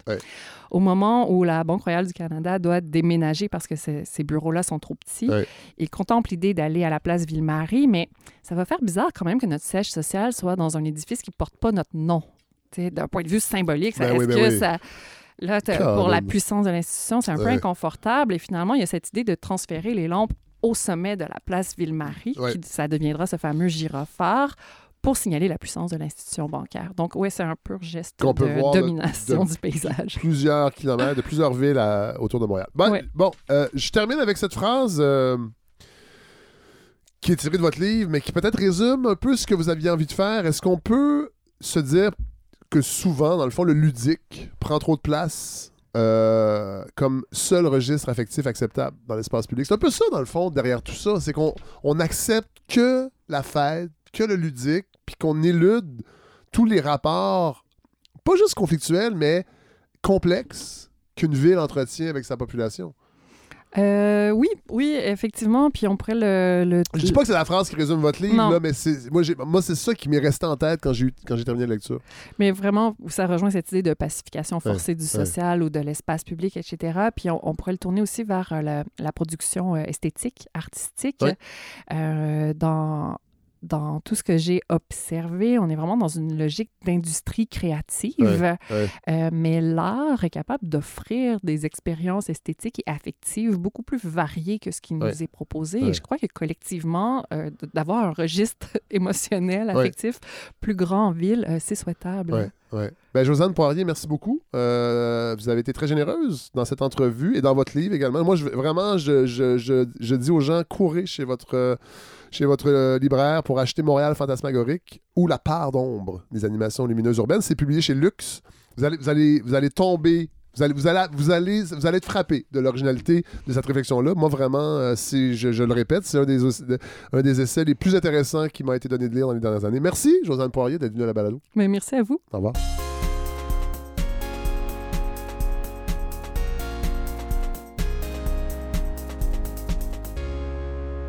Alors voilà ce qui conclut ce 19e épisode bien costaud de la balado. Ouf! Ouais. Euh, j'aime ça. J'aime ça, ce genre d'épisode-là. J'en fais moins cette saison-ci euh, parce que quand c'est trop dense, des fois, vous me, le dites. Mais euh, très heureux d'avoir euh, retrouvé Amadou Sadjo Barry et l'entrevue avec Josiane Poirier était vraiment. en tout cas, moi, c'est un livre qui m'a vraiment fasciné. Merci à Larry Dufresne qui me donne un coup de main à la réalisation de cette, de cette balado. Merci à Kevin Bergis aussi, recherchiste cette saison. Euh, je ne l'ai pas remercié souvent cette saison. Euh, j'ai pas eu l'occasion de le faire, mais euh, entre autres, il m'a beaucoup aidé cette semaine pour comprendre une partie de la pensée de Walter Benjamin. Alors, merci. je vous avise que nous serons sur la côte nord, première semaine du mois de mai, pour enregistrer les épisodes. ça va être tout un périple. On parle d'à peu près 3600 km juste en Côte-Nord. Ça va être vraiment, vraiment passionnant. Les épisodes vont être distillés euh, cette saison et même possiblement la saison prochaine pour, euh, pour euh, en quintupler l'effet. On va être aussi à Sainte-Camille, tout près de Sherbrooke. on est en train de terminer la planification. Ça va être dans quelques semaines aussi également. Et la semaine prochaine, on va parler théâtre. J'aime bien, je vais vous dire une chose, puis je termine avec ça. C'est un gros épisode. Mais j'aime bien le côté tu sais, je j'organise pas les épisodes beaucoup, beaucoup d'avance. J'y vais vraiment selon, évidemment, l'actualité, selon mes lectures, selon les disponibilités.